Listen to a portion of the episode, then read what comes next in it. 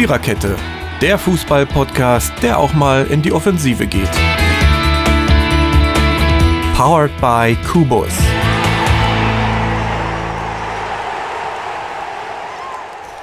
Eigentlich wollte ich diese Episode ähm, mit meinem schlechten Italienisch beginnen und der Squadra Azzurra zum Gewinn der Europameisterschaft gratulieren. Aber ein Magen-Darm-Virus und irgendwie auch zu viel Arbeit haben mich davon abgehalten, mir die Übersetzung auch phonetisch herauszusuchen. Deswegen sage ich es auf Deutsch. Herzlichen Glückwunsch, liebe Italiener, zum Gewinn der insgesamt zweiten Europameisterschaft seit 1968. Zur letzten EM-Sonderfolge der Viererkette, dem Podcast, der auch mal in die Offensive geht, begrüßen euch ähm, wie fast schon die ganze EM über Mary, Jürgen und Marco. Genau, wir sind bei der Stange geblieben und wir sind es auch zu dieser letzten Folge noch. Was haben wir mit euch vor? Wir werden natürlich dieses Finale Furioso besprechen, aber irgendwie, irgendwie war es auch klar, dass es so kam. Und ähm, ja, gucken wir mal, was da an Emotionen, aber auch an Fakten hängen geblieben ist. Und dann gucken wir mal kurz auf die EM zurück und werden, sag ich mal, euch unsere bleibenden Eindrücke darlegen. Ja, und schauen wir mal, was sich daraus äh, als Gesprächsfaden ergibt. Ne? Sowas kann man ja auch mal locker gestalten. Aber bevor wir auf das gesamte Turnier zurückblicken, was uns den letzten Monat über begleitet hat, gucken wir erstmal auf ein, wie ich doch finde, sehenswertes und interessantes Europameisterschaftsfinale zwischen Italien und England. Welches, wie wir ja nun wissen, Italien im Elfmeterschießen für sich entschied, mit, glaube ich, komplett berechnet 4 zu 3, wenn man alle Tore zusammennimmt. Genau, fangen wir wie immer mit dem Spiel Anfang an. Macht sich, glaube ich, ganz gut.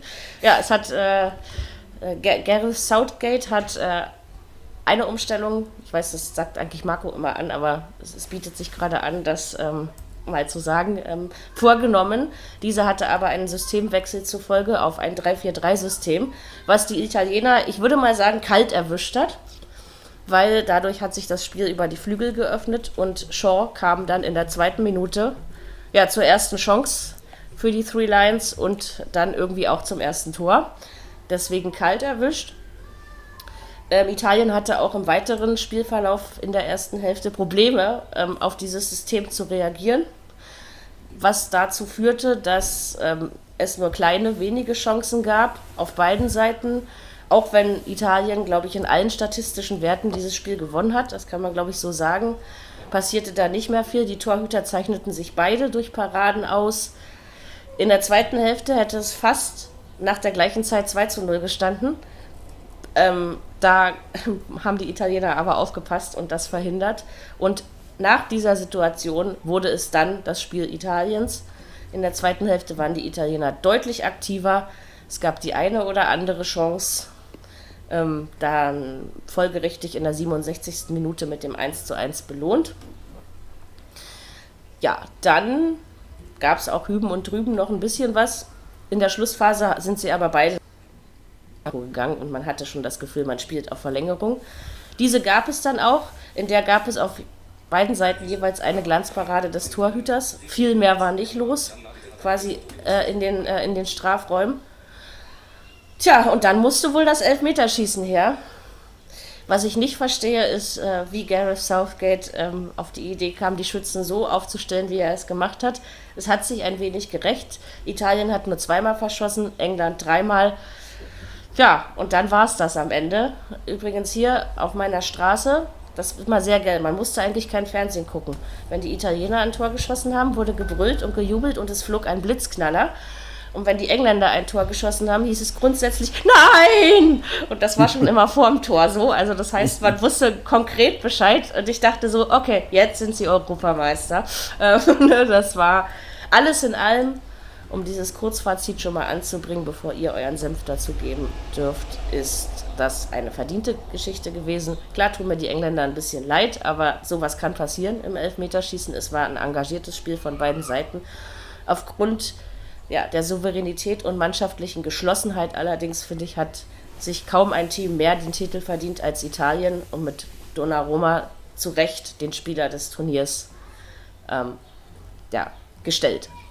So, äh, jetzt muss ich einen Schluck trinken und der Jürgen darf erzählen. Bedanke mich.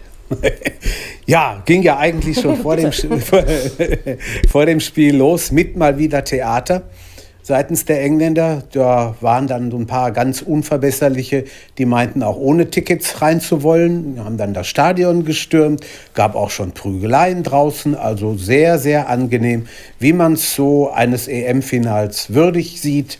Ganz, ganz schlimm. Ich weiß nicht, ob das alles sein muss. Aber gut, die haben so lange wahrscheinlich kein Live-Fußballspiel mehr gesehen und haben gedacht, heute Abend oder nie. Es war ja eine, eine Euphorie in dem Land. Es war unglaublich. Die hatten eigentlich schon vor dem Anpfiff gewonnen. Äh, verlieren stand überhaupt nicht auf dem Plan.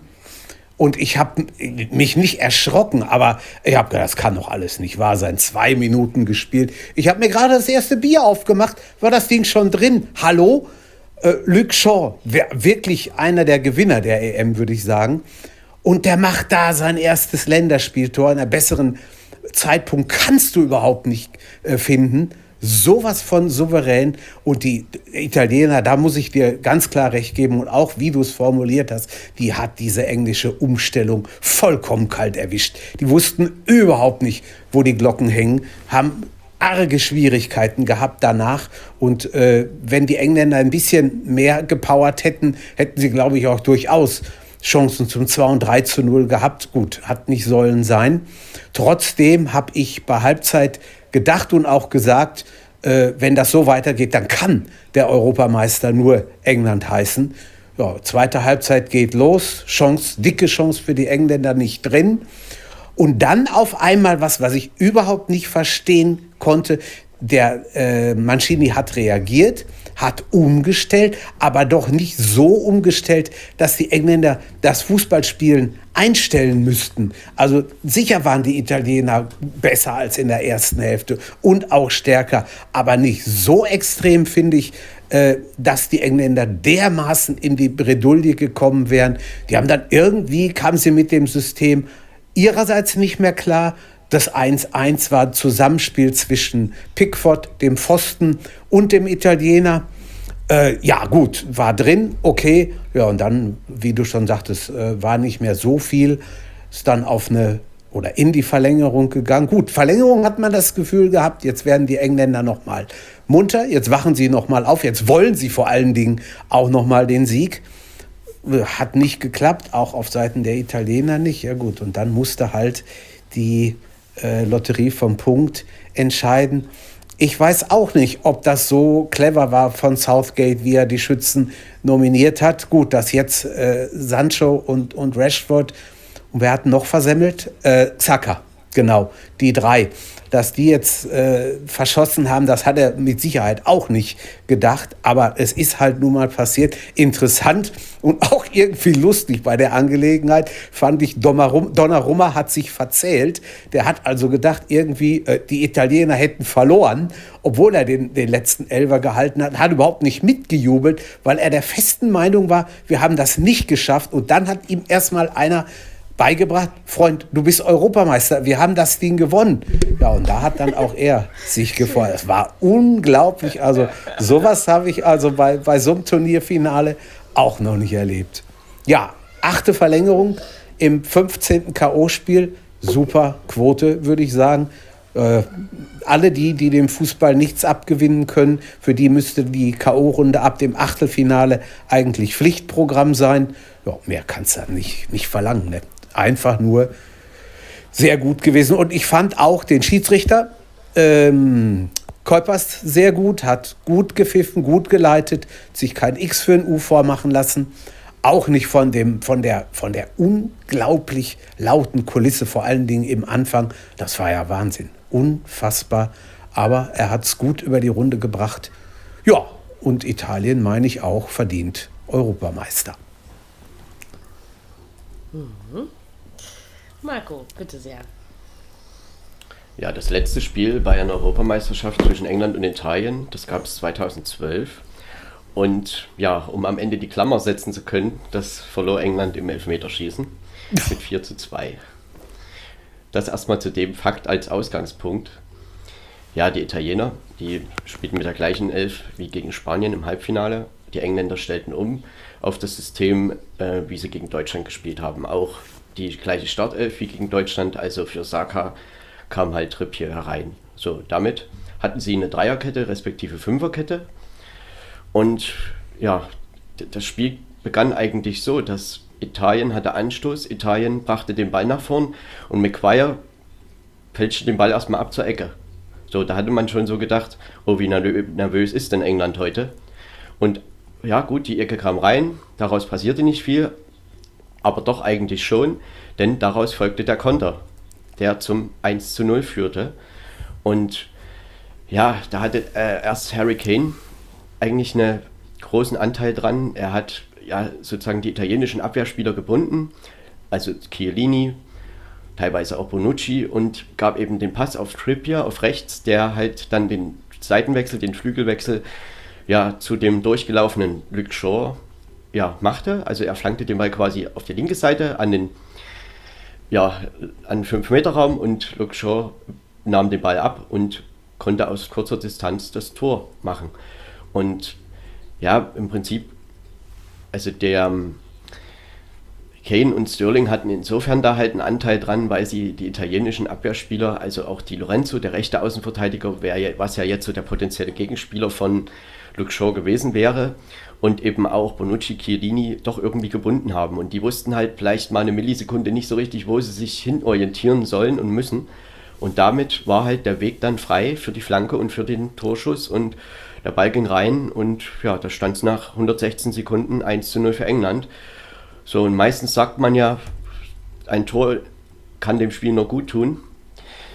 In dem Fall, ja, das können wir nachher nochmal diskutieren, ob das wirklich so war. Jedenfalls hatten sich die Engländer doch wirklich was ausgedacht oder ähm, Gareth Southgate, er meinte halt, äh, dass man Italien ähnlich besiegen könnte wie die deutsche Mannschaft im Achtelfinale. Das Spiel war halt sehr flügellastig, sehr breit angelegt von England und dann kam auch ganz früh das 1 zu 0. Italien tat sich wirklich schwer in der ersten Halbzeit. Da gab es so ein paar kleinere Chancen. Insigne hatte da mal einen Freistoß und die größte Chance, das war durch Chiesa, der doch ein Aktivposten war bei den Italienern. Der schüttelte zwei Gegenspieler ab und ja, zielte aus 20 Metern aufs Tor, aber knapp vorbei. Das war kurz nach der 30. Minute. Die Engländer, ja, sie verteidigten das eigentlich gut, aber offensiv kam von England halt sehr wenig. Also die italienische Abwehr hatte dann auch nicht so irgendwie Probleme, das dann einfach wegzuverteidigen, auch wenn sie selbst im Offensivbereich die Italiener keine großen Chancen hatten in der ersten Halbzeit, aber Richtung italienisches Tor ging auch nicht so viel. Das war dann die von euch schon erwähnte größte Chance nach der Pause durch Sterling und da rettete Bonucci halt wirklich in höchster Not. Das war eigentlich so die größte Chance für England zum 2 zu 0. Und England ließ aber dann wirklich merklich nach und die Italiener wurden immer stärker. Das hatte man auch schon das Gefühl, so in den letzten 10, 12, 15 Minuten der ersten Halbzeit. Aber dann äh, nach der großen englischen Chance in der 48. Minute kippte das Spiel immer weiter Richtung Italien. Und ja, da gab es auch wieder noch einen Freistoß von Insigne, der ungenau geschossen war. Dann scheiterte Chiesa nochmal mit einem Flachschuss an Pickford. Ja, und dann war es aber soweit mit dem 1 zu 1 in der 67. Minute. Ja, und das war dann nach einer Ecke. Ball kam rein, Ferrati ein Kopfball, Pickford lenkte den Ball an den Pfosten und den Abpraller, den nahm dann Bonucci auf und ja, haute den Ball ins Tor. Damit stand es 1 zu 1. Was man auf alle Fälle erwähnen muss, ich, also kurz vor diesem Ausgleichstor hatte ja Mancini zweimal ausgetauscht. Einmal Immobile rausgenommen und eben Barella. Für Barella kam Cristante. Damit wurde, so sag ich mal, das vielleicht im Mittelfeld ein bisschen offensiver gemacht und für Immobile kam halt Berardi. Und die, jener Cristante hat auch den Lauf zur Ecke gemacht. Also der hat quasi die Ecke rausgeholt, aus dem dann, aus der dann der Ausgleichstreffer entstanden ist. Auch äh, Berardi hatte dann noch so eine ja, kleine Chance und auf alle Fälle noch ein Turning Point nach dem 1 zu 1 ist, dass jetzt Gareth Southgate wieder zurückging zu seinem zu seiner Viererkette, also das 4-2-3-1-System indem er Saka eben wieder einwechselte für Trippier und damit spielte er dann wie die meisten Spiele äh, bei dieser EM mit Viererkette. Aber das hatte eigentlich überhaupt keinen großen Effekt. äh, in, also in der normalen Spielzeit nicht, aber eigentlich auch in der Verlängerung nicht äh, auf das englische Spiel, zumindest auf das englische Offensivspiel. Und die Italiener und auch die Engländer, ja, jetzt scheuten sie beide irgendwie so die große, großen Offensivbemühungen noch Richtung Ende und dass man da eben halt nicht in irgendeinen Konter läuft. Und so lief es dann zwangsläufig auf eine Verlängerung hinaus. Ja, und in dieser Verlängerung, da gab es eigentlich von jeder Mannschaft nur eine große Chance. Und da waren aber beides mal die Torhüter dran. Einmal Pickford gegen Bernardeschi und auf der anderen Seite Donnarumma gegen Stones. Ja, und viel mehr passierte dann eigentlich offensiv nicht. Es war halt in den Strafräumen doch recht ruhig. Und somit musste dieses Finale im Elfmeterschießen entschieden werden. Ja, also es wurde vollkommen auf die Spitze getrieben, denn ja, man braucht ja nun eine Entscheidung und das letzte ist dann halt eben das Elfmeterschießen. Ja, die Italiener haben begonnen. 1 zu 0 durch Berardi, das Ausgleichstor oder das 1 zu 1 im Elfmeterschießen Harry Kane. Dann hält Pickford den ersten Elfmeter gegen Pilotti. Harry Maguire haute den Ball in Winkel zum 2 zu 1 für England. Da waren sie vorne. So, dann Bonucci zum 2 zu 2. Dann kam Rashford an die Reihe, schießt an den Pfosten. Dann Bernardeschi zum 3 zu 2 für Italien. Dann hält Donnarumma gegen Jadon Sancho. Und mit dem nächsten Schuss wäre dann Italien Europameister gewesen. Aber wir wollten das noch ein bisschen mehr auf die Spitze treiben, denn Pickford hielt auch nochmal gegen Juninho. Und nun musste der letzte Engländer treffen. Ja, das war der eingewechselte Saka. Und Donnarumma hielt den Ball und somit gewann Italien dieses Europameisterschaftsturnier. Und um das gleich zu sagen, ich finde das sehr, sehr verdient. Ist es ja auch. ich glaube, da sind wir uns alle einig. Ja, war schon ein Spiel, was viel Action hatte. Ich mag es ja nicht, wenn Finale sich im Elfmeterschießen entscheiden. Habe ich das schon mal gesagt? Ich weiß nicht, irgendwas stört mich daran. Ähm, aber von der Spannung her war es natürlich gut. Und dann hat mal der verschossen und dann lag mal der vorne. Also es war schon ein Elfmeter-Krimi nicht der einzige bei diesem Turnier. Ähm, ja, also es war schon ein sehr würdiges Finale von beiden Seiten und man hat auch wieder gesehen, also das muss man ja Gareth Southgate lassen, unabhängig davon, ob die Engländer das Turnier jetzt verloren haben oder nicht. Aber er hat taktisch doch zumeist, äh, wenn es drauf ankam, das richtige Rezept gefunden. Das muss man ihm schon ähm, lassen, finde ich. Klar, am Ende das, hat das Elfmeterschießen entschieden. Ne? Kannst du mir da erklären, warum ja? diese englische Mannschaft in der ersten Halbzeit nach dem 1-0, was ja eigentlich ihnen total in die Karten gespielt hat, so passiv war? Aber das waren sie doch auf die Defensive EM-Spiel. konzentriert hat? Ich habe es auch nicht verstanden. Man hat doch in der man hat doch in der ersten Halbzeit nee. Italien total verunsichert gehabt. So verunsichert ja. war diese Mannschaft noch nie ja. in diesem Turnier in der ersten halben Stunde. Und dort hätte England doch eigentlich zustechen müssen. Überleg mal, genau, du, dir, dir, dir fällt, dir fällt es schon äh, in den, ich sage jetzt mal böse, in den Schoß, du machst nach knapp zwei Minuten das Tor. Ja, besser kann es doch gar nicht laufen. Bei einer der wenigen Abwehrfehler, die Italien überhaupt gemacht hat. Ja, ganz genau. Und dann ist er drin und du denkst, ja, komm, also jetzt ist der Grundstein gelegt, jetzt hauen die die da 2, 3, 1 oder 3-0 weg, alles gut. Und dann hören die auf einmal auf. Oder es, es, ich meine, es läuft man mehr. kann doch nicht der Meinung sein, das über 88 oder 90 Minuten oder wie auch immer verteidigen zu können. Also das ist doch irgendwie nee. merkwürdig. Und das und können die Engländer so Man hat das auch und das ging nicht so halt richtig. gespürt, dass Italien, sie kamen in den letzten 10 Minuten schon gut rein in der ersten Halbzeit, also zumindest besser. Ja. Und äh, dann war halt, wie gesagt, die eine Chance von Sterling nochmal da. Und dann hat Italien das Zepter übernommen. Jetzt nicht mit riesigen Chancen, aber doch mhm. irgendwie äh, haben sie sich offensichtlich bemüht und der Ausgleich war nur noch eine Frage der Zeit. Okay, das ja. war dann eine äh, aus einer Ecke, aber gerade Roberto Mancini hat ja seiner Mannschaft mit seinen Umstellungen, Immobile hatte ja nicht so den Impact auf, oder auf das nee. Spiel. Das und ist mal sicher. Auch Berardi war ja da doch ein bisschen präsenter und eben auch Cristante. Und man würde ja nicht als erstes an Cristante denken, den man da einwechselt. Äh, Stimmt. er war aber der entscheidende Mann bei der Ecke. Und er hat also Mancini seiner Mannschaft mit diesen ja, Umstellungen, Einwechslungen wirklich geholfen, dass sie noch präsenter geworden sind. Und die Engländer sind eigentlich im Laufe der Zeit immer passiver geworden. Ja. Völlig richtig. Cristante spielt. Mit der Viererkette hat es dann nicht gefruchtet, Ja, wo sie wieder umgestellt haben. Cristante spielt beim AS Rom, ist ein, ich sag mal, relativ durchschnittlicher Spieler, hat seine Momente, okay, aber ist jetzt keiner, wo du sagen könntest, okay, der, der reißt so ein Spiel jetzt rum, aber zum richtigen Zeitpunkt ganz eindeutig eingewechselt. Ja, und sich sofort bezahlt gemacht. Mehr, mehr geht nicht, ne? Ja, das muss man schon so, denke ich, sagen. Und äh, die Engländer mit, also ich meine, das war vielleicht doch am Anfang ein guter Ansatz mit dieser Fünferkette. Das haben sie ja auch gegen Deutschland schon recht erfolgreich gespielt. Aber man hatte so das Gefühl, England hat dafür gespielt, kein Tor zu kriegen und Italien hat dafür gespielt, Tore zu schießen.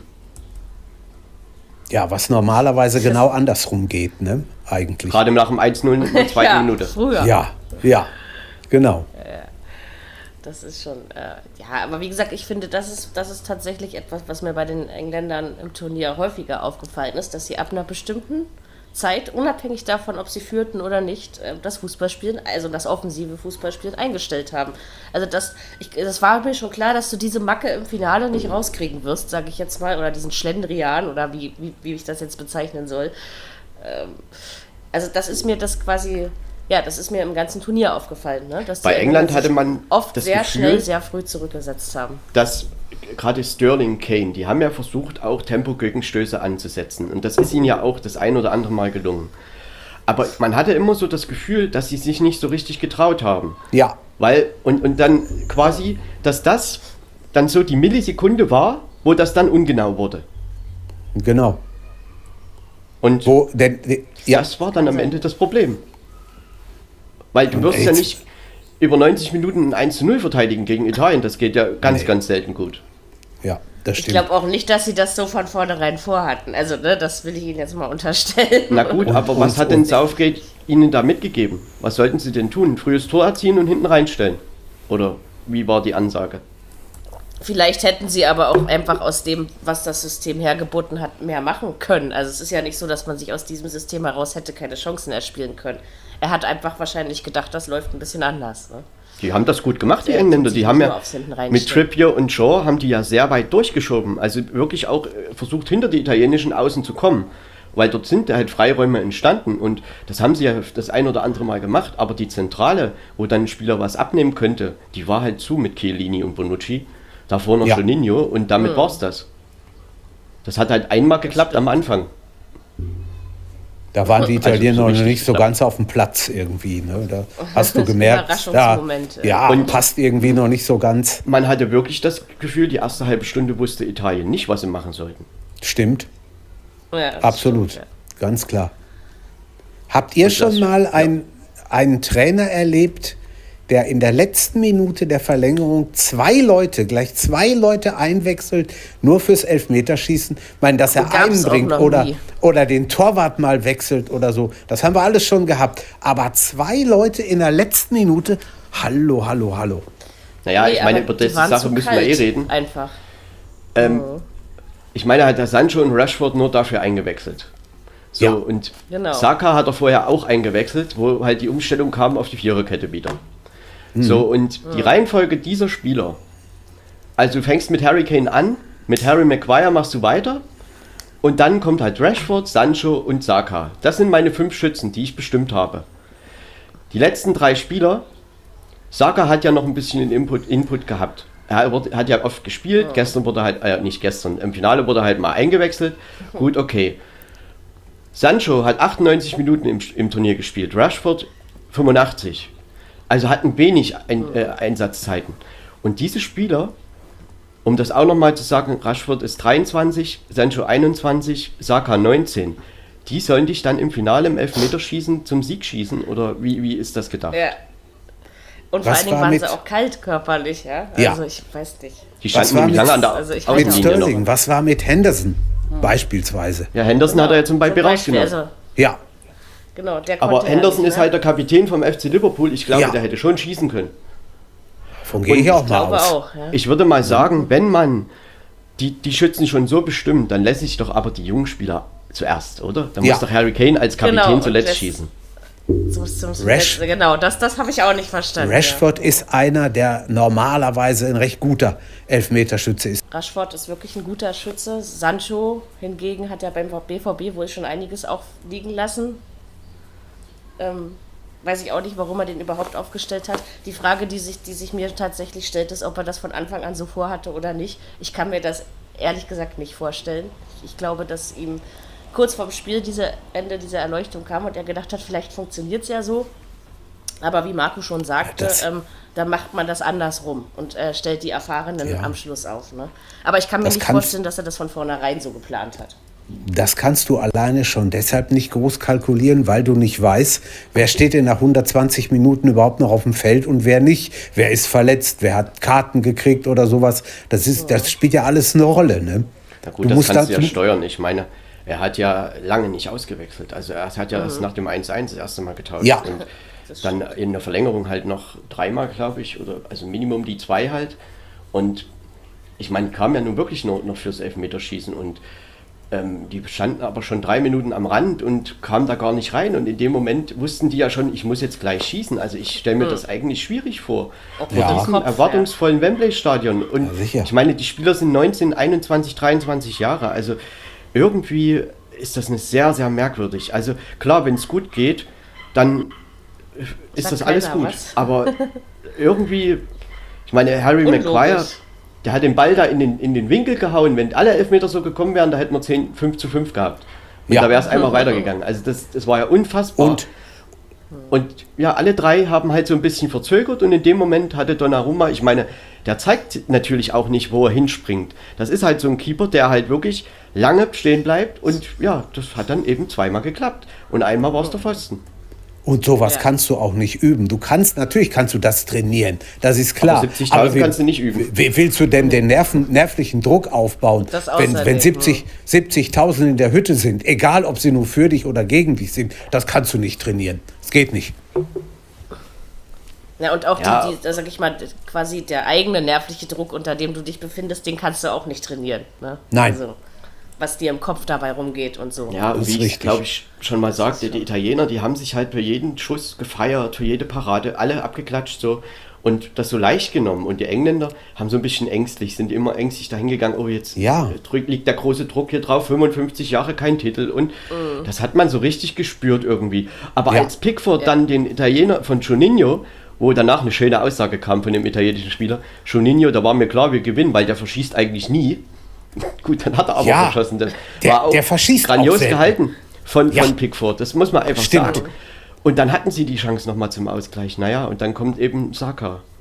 Der ist bei der Jorginho ist bei Chelsea so stark, der schießt die, die fast die kompletten Elfmeter da. Und ich kann mich nicht erinnern, dass er mal da irgendwie groß versemmelt hat oder was. Das ich meine, gegen Spanien, das war ja locker und lässig, zum Ja. Beispiel. Das ist wirklich einer, wo du dich Beispiel, drauf verlassen genau. kannst, wo du sagen kannst, ja, der macht das Ding schon irgendwie rein.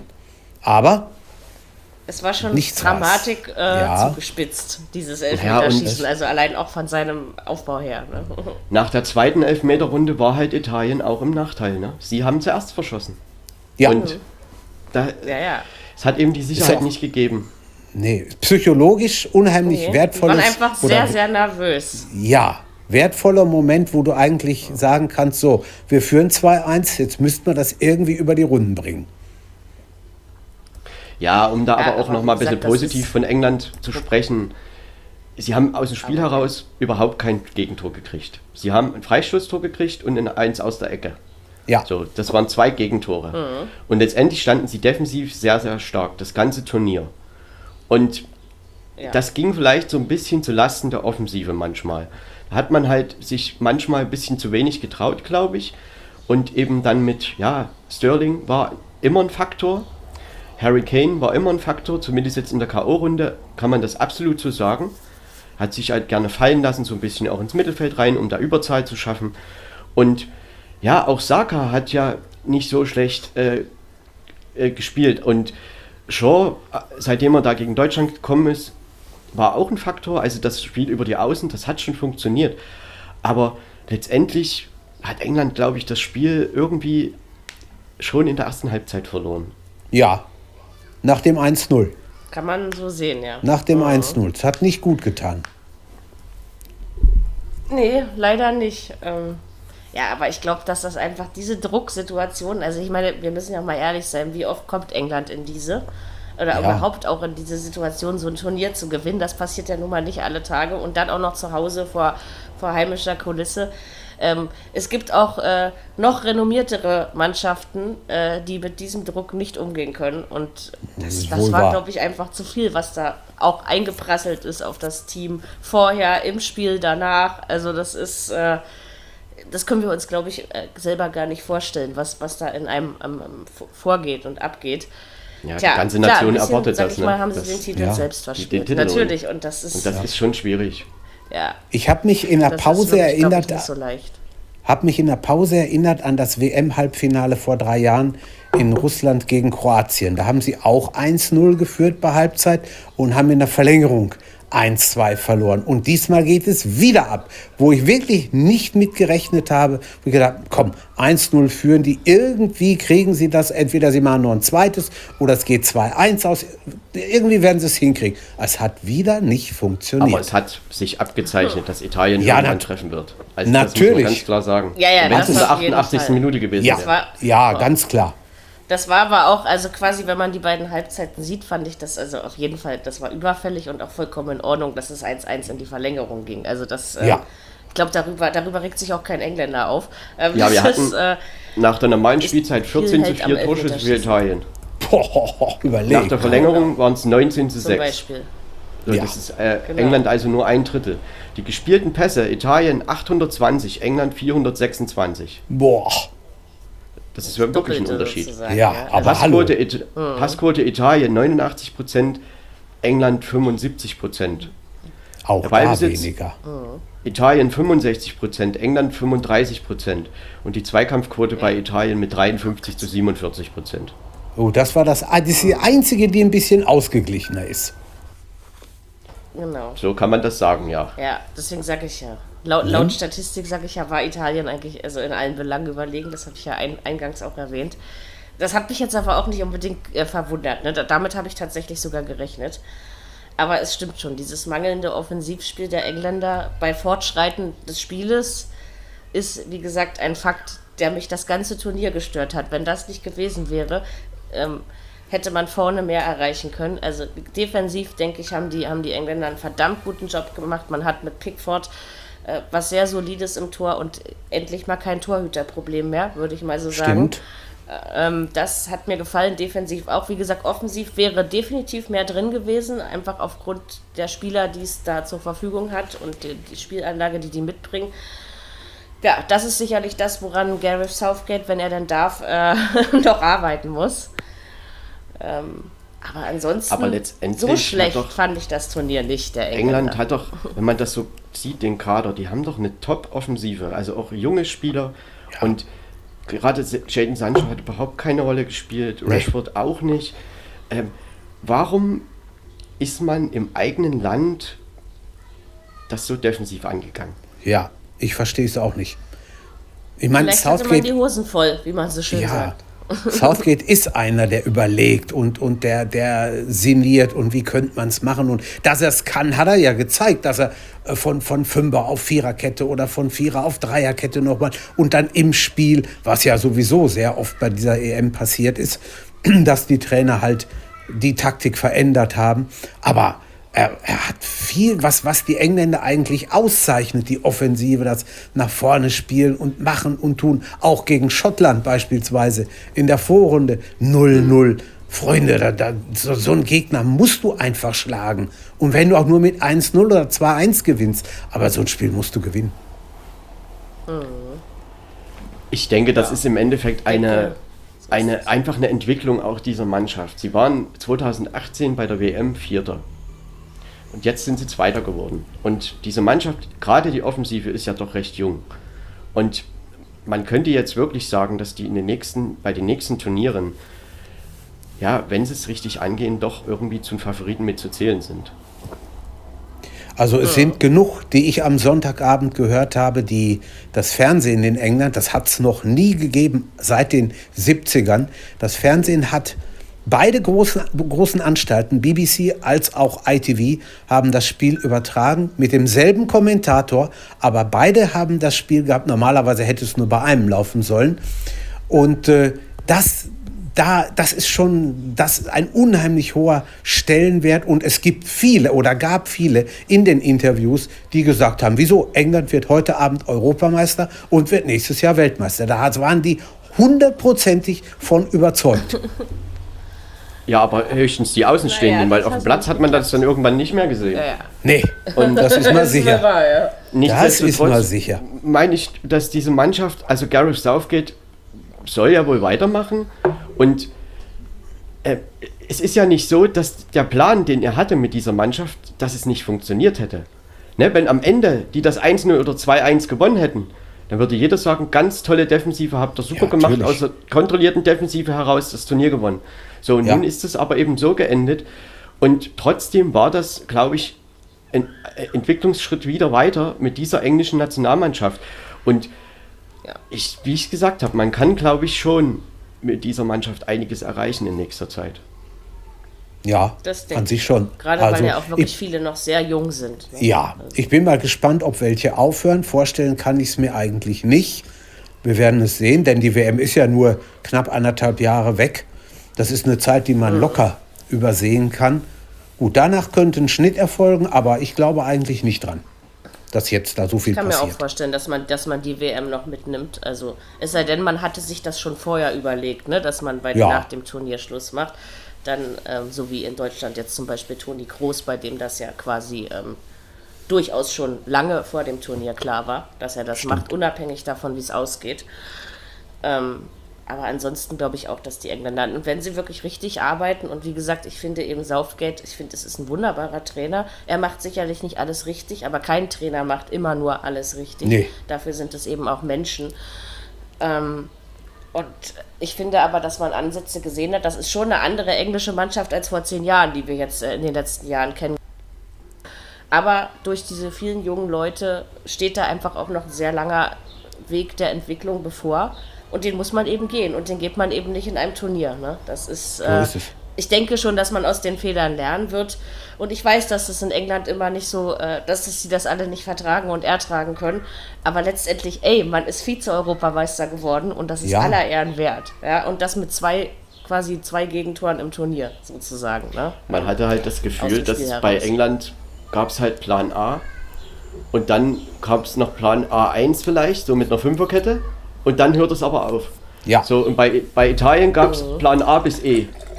Denn Ja. sie haben ja ständig irgendwas verändert und diese Mannschaft, also um da auch nochmal was zu den Italienern zu sagen, die haben ja, also da hat einer für den anderen gekämpft und die haben sich ständig abgeklatscht und gefeiert, wenn da irgendwas Gutes passiert ist. Dann hat eben Mancini, das, der war auch eine Einheit mit seiner Mannschaft, hat halt die Mannschaft umgestellt. Und das nicht nur im Finale, sondern während des gesamten Turniers. Er hat bis auf den dritten Torhüter alle Spieler eingesetzt.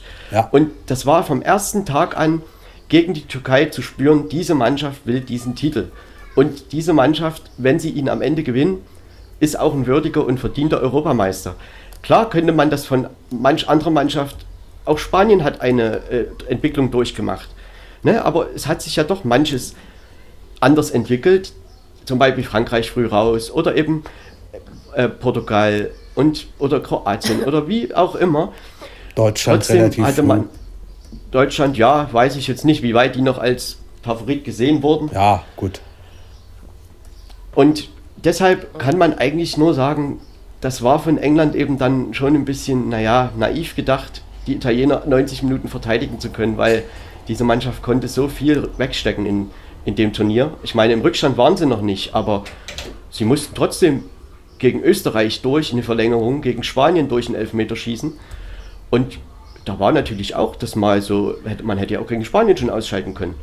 Aber die Italiener, die haben sich da immer so gegenseitig angefeuert und einfach, wir kämpfen hier für diesen Titel.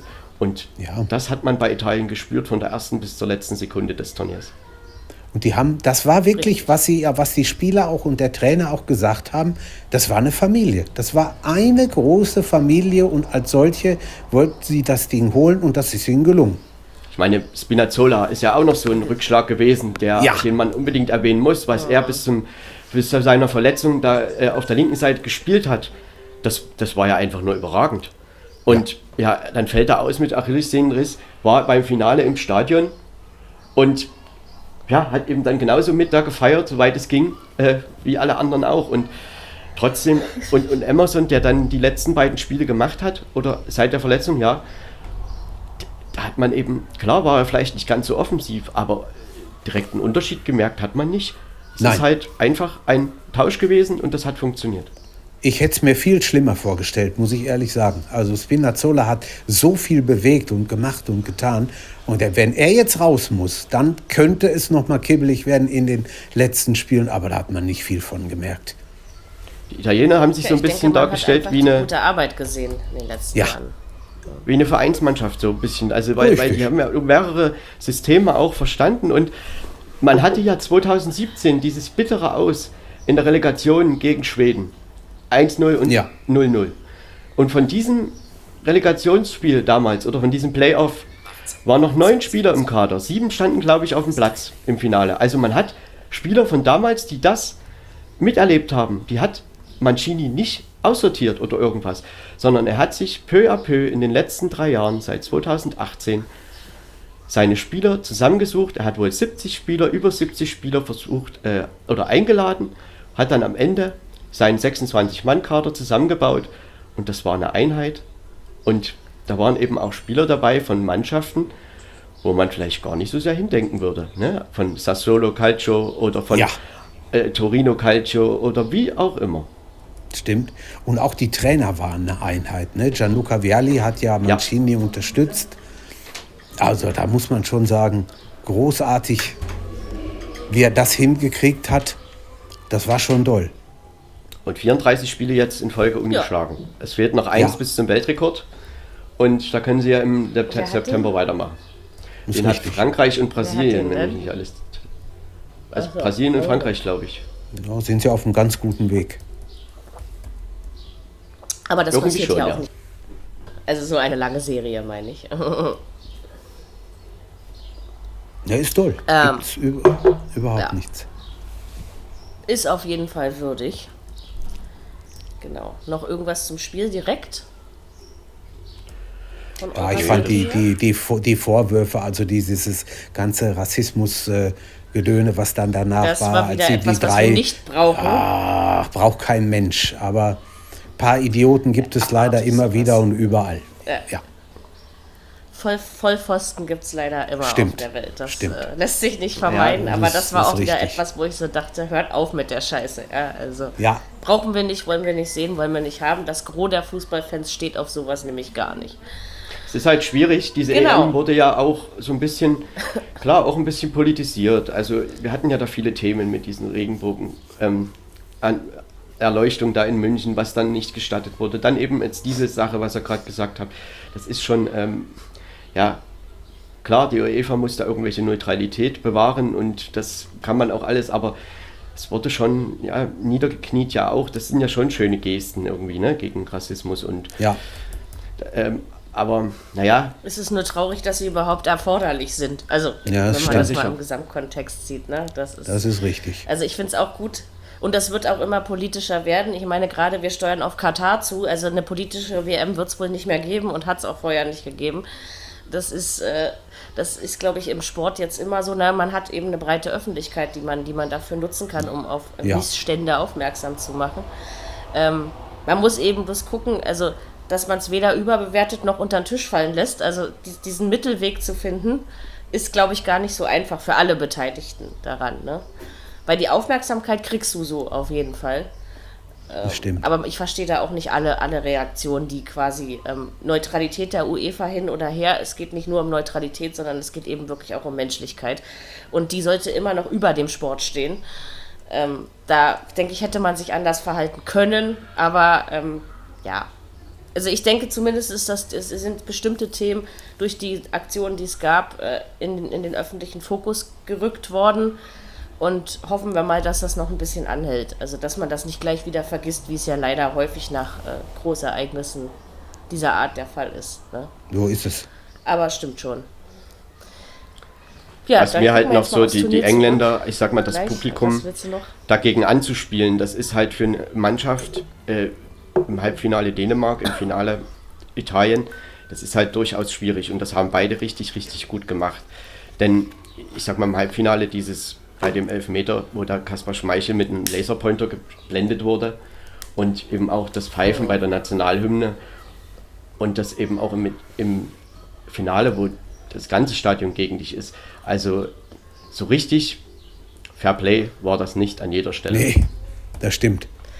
aber das wäre in anderen Ländern nicht anders auch bei jedem gelaufen. Turnier so. Genau. Ja, das sind das nicht ist nur die leider wahr. bösen Engländer, das ist Nee, quasi, das nee, hast nee. du, das hast du in anderen Ländern Das hätten die. Holländer, die, die Niederländer und wir Trotzdem. Deutschen, da wäre es nicht anders gegangen, glaube ich auch nicht. Dennoch, Man- man weiß es nicht, Wie aber- gesagt, so, so ein Laserpointer, Krimskrams, davon mal abgesehen, dass man damit jemanden nicht nur irritiert, sondern äh, das Augenlicht für immer kaputt machen kann. Also, ne, Ja. das kann ja wirklich ernsthafte Schäden ähm, nach sich ziehen. Und äh, überhaupt auf so eine beschissene Idee zu kommen. Also, wie gesagt, bei manchen Menschen frage ich mich tatsächlich, was in ihrem Kopf vorhanden ist, wenn da überhaupt irgendwas ist. Also, weil überhaupt, ne, wie komme ich auf so ein Irritieren, aber dann fuchtel ich doch lieber mit meinen Händen in der Luft rum oder wedel meinen Ja. Schal dem vor die Augen oder weißt Ja, du, also genau. das ist doch noch was anderes als mit so einem Laserpointer. Ja, Ab, aber das ist dann nicht spektak spektakulär genug, Dinge. ne? Ja. Ganz ja, genau. ja, das ist, das ist leider so. Das muss auch immer spektakulärer, medienwirksam. sein. Wenn ich überlege, wie, wie oft diese Laserpointer-Szene auf YouTube angeklickt wurde, also allein bei der Zahl wird mir noch schlecht, ja. Also das Mhm. sind mehrere Millionen Mal. Ja, Ähm, das wollen die Leute wohl auch noch sehen, oder was? Ja, nee, also okay, aber das Fass wollte ich jetzt eigentlich nicht aufmachen. Ähm, gehört eben zu den Dingen. Wollen wir die positiven Aspekte herausarbeiten? Ich glaube, das macht mehr Sinn. Das war das offensivste EM-Turnier aller Zeiten. Mit Ja. 142 Toren gab es 34 Tore mehr als vor fünf Jahren. Was besonders, ja, ja, was besonders erfreulich ist, ähm, ist, ja, wie hat die Sportschau so schön getitelt? Ich übernehme das Zitat jetzt gerne mal. Es war eine Ode an den Offensivfußball. Ähm, stimmt. Finde ich, ist eine sehr schöne und treffende Formulierung. Noch ein Vergleich zu 2016. 2016 Prozent der Tore aus Standardsituationen und Kontern. Das war dieses Jahr auch nicht so. Es waren 24 Prozent insgesamt, 12 Prozent reine Kontertore. Ähm, es, es war wirklich mehr aus dem Spiel heraus, mehr offensiv. Die Defensiven waren anders gefordert, die Offensiven haben sich besser angestellt. Herauszuheben sind da schon auch Mannschaften wie Spanien oder Italien. Ähm, welche Zahl fällt mir jetzt noch so Oder ein? Dänemark. Ja, die elf Ja. Dänemark Dänemark zum Beispiel auch, ja, die wurden auch noch mit genannt. Also äh, die, die, die Sportschau hat sich da auf einen Drei-Minuten-Beitrag beschränkt. Deswegen haben sie wahrscheinlich nicht alles herausarbeiten können. Aber es war ein durchaus offensiveres äh, Turnier mit wenig Standardtoren, was ja schon doch auch sehenswerter ist, also meiner Meinung nach. Wie gesagt, nur die Geschichte mit den elf Eigentoren, die natürlich nicht vom Himmel fallen, sondern herausgearbeitet werden vom, von der gegnerischen Mannschaft, das ist klar. Aber das ist schon eine Zahl, die ich tatsächlich interessant finde. Mit elf Gegentoren gab es also in diesem Turnier alleine mehr Gegentore als in allen Europameisterschaften davor zusammen. Ähm, ne, dass das äh, Offensivspiel solche Dinge verändert, ist klar, aber das fand ich schon eine sehr krasse Wendung. Ähm, aber so dieses extrem. offensive Spiel dieser Europameisterschaft hat mir sehr viel Freude bereitet und ich glaube vielen anderen Fußballfans auch. Ne? Also es gab wirklich viel guten Fußball zu bestaunen. Also man ist lange nicht so So viel eingeschlafen bei den Spielen wie, wie äh, bei sonstigen Turnieren. Ne? Das hat, man hat immer, war, war immer spannend, immer, fast immer interessant. Und Elfmeterschießen, man hat geguckt dann halt bis zum letzten. Das war, war schon doll.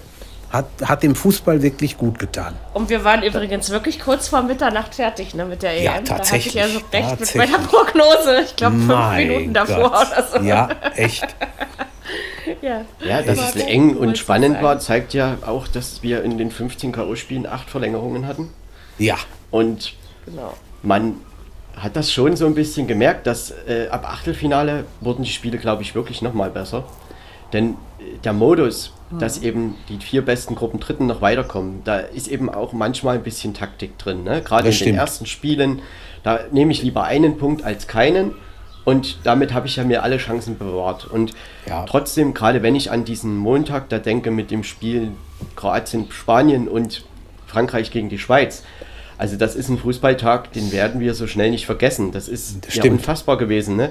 Der Außenseiter, vermeintliche Außenseiter führt mit 1 zu 0. Es war ja beides mal der gleiche Spielverlauf. Dann der Favorit mit 3 zu 1, dann kommt es zum 3 zu 3. Es gibt Verlängerung. Spanien dreht das Momentum wieder auf seine Seite, gewinnt in der Verlängerung.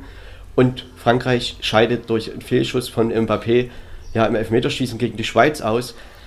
Und ja, dann die Schweiz, aber im nächsten, im Viertelfinale, ja, wieder Elfmeterschießen und dann geht es eben war umgekehrt. ja da kommt schon Spanien weiter. Ja. ja. Und Spanien verliert aber dann im Elfmeterschießen gegen Italien.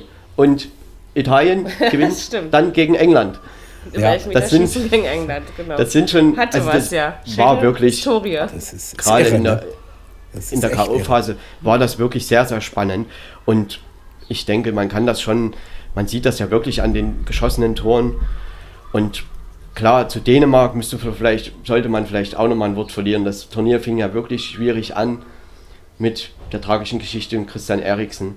Und dann hat man äh, gegen Belgien im zweiten Spiel eine gute erste Halbzeit gespielt, verliert aber dennoch und hat aber noch durch die Konstellation, eben wie sie sich ergeben hat, noch die Chance, gegen Russland da ins Achtelfinale vorzustoßen und das gewinnen sie halt fulminant mit 4 zu 1. So, dann kriegst du Wales, gewinnst das mit 4 zu 0 auch, der, ja, wieder die Umstellung durch den Trainer und gewinnt dort 4 zu 0 und dann gehen sie halt weiter in, ins Viertelfinale, haben dann Tschechien, verteidigen ihr 2 zu 1, gehen da früh in Führung und verteidigen das eben bis zum Ende. Ja, und um dann unglücklich im Halbfinale, da waren sie aber wirklich auch stehen, K.O., dann an England ja, zu scheitern. Aber scheitern ist vielleicht wirklich das falsche Wort.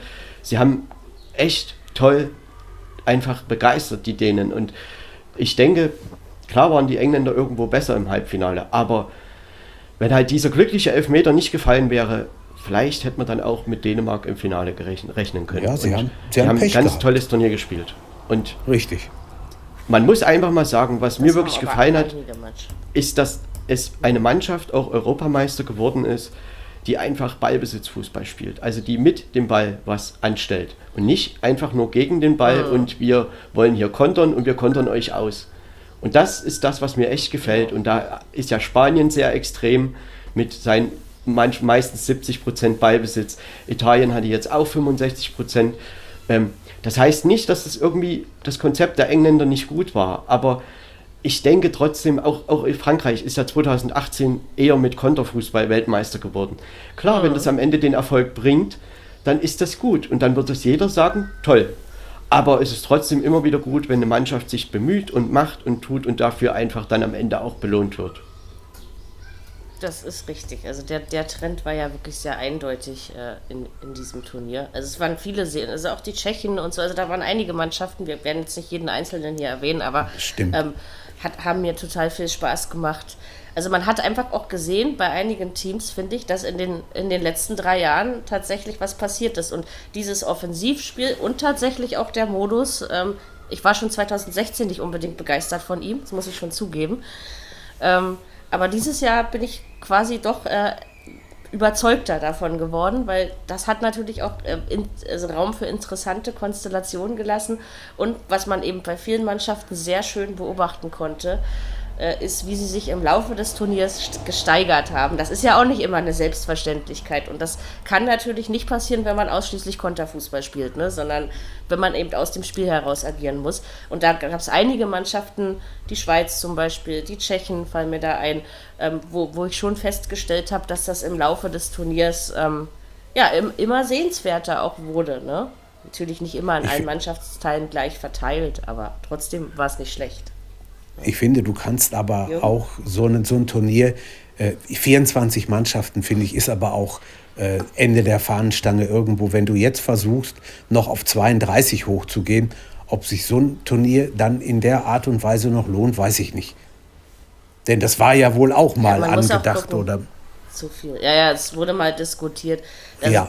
Ich denke, in dem Punkt sollte die UEFA nicht weiter fortschreiten und was sie sich auch abgewöhnen sollte, Jubiläum hin oder her, ähm, 50 Jahre Europameisterschaft, ne, wissen wir ja alle. 60 Jahre. Äh, 60, Entschuldigung. Ich habe ich hab gerade selber gemerkt, dass da ein Denkfehler drin ist. 60 Jahre Europameisterschaft, das wollte ich auch sagen. Ähm, ist die Tatsache mit diesem, mit dieser paneuropäischen äh, Europameisterschaft. Also dieses Reise, Gereise, also ehrlich gesagt, ja, also das ist ein Punkt, den ich äh, in nichts gutheiße, tatsächlich. Also, Er macht die und das ganze hast Sache du bei auch. einigen Mannschaften auch gemerkt. Ja, macht die ganze Sache auch unfair. Der eine hat also fünf oder sechs Heimspiele da, der andere reist da 16.000 Kilometer quer durch den Kontinent. Das kann nicht sein. Der also, eine hat ist irgendwo- 10.000 Zuschauer, der Ja. andere hat 80.000. Also Ja, ist jetzt übertrieben nein, formuliert, nein, ihr nein, wisst, nein. wie ich es meine. Also irgendwo Also ist da war Grenze- vieles unfair. Stimmt. Und das alles nur auf die Pandemie zu schieben, dass es teilweise eben nicht so fair gehandhabt wurde, halte ich auch für falsch, weil man hätte einheitlichere Regeln von der UEFA her schaffen können und die auch durchdrücken können. Ähm, ne, Aber das also, kannst du so nicht gesagt, aber sagen. Das, das Die UEFA Ist abhängig von den einzelnen Regierungen, denn die legen am Ja, ja, Ende die- natürlich. Ist, die ähm, sind, Sachen sind fest, ja, ja, die natürlich. gelten. Die UEFA ist ja kein politisches Organ. Sicher. Aber Ja, aber trotzdem sie haben ist schon- natürlich sie haben schon- Nein, natürlich nicht. gedrückt. Sie haben schon gesagt, wir müssen Leute haben, was man ja irgendwo auch nachvollziehen kann. Die wollen ja auch irgendwo da so ein bisschen was rausziehen.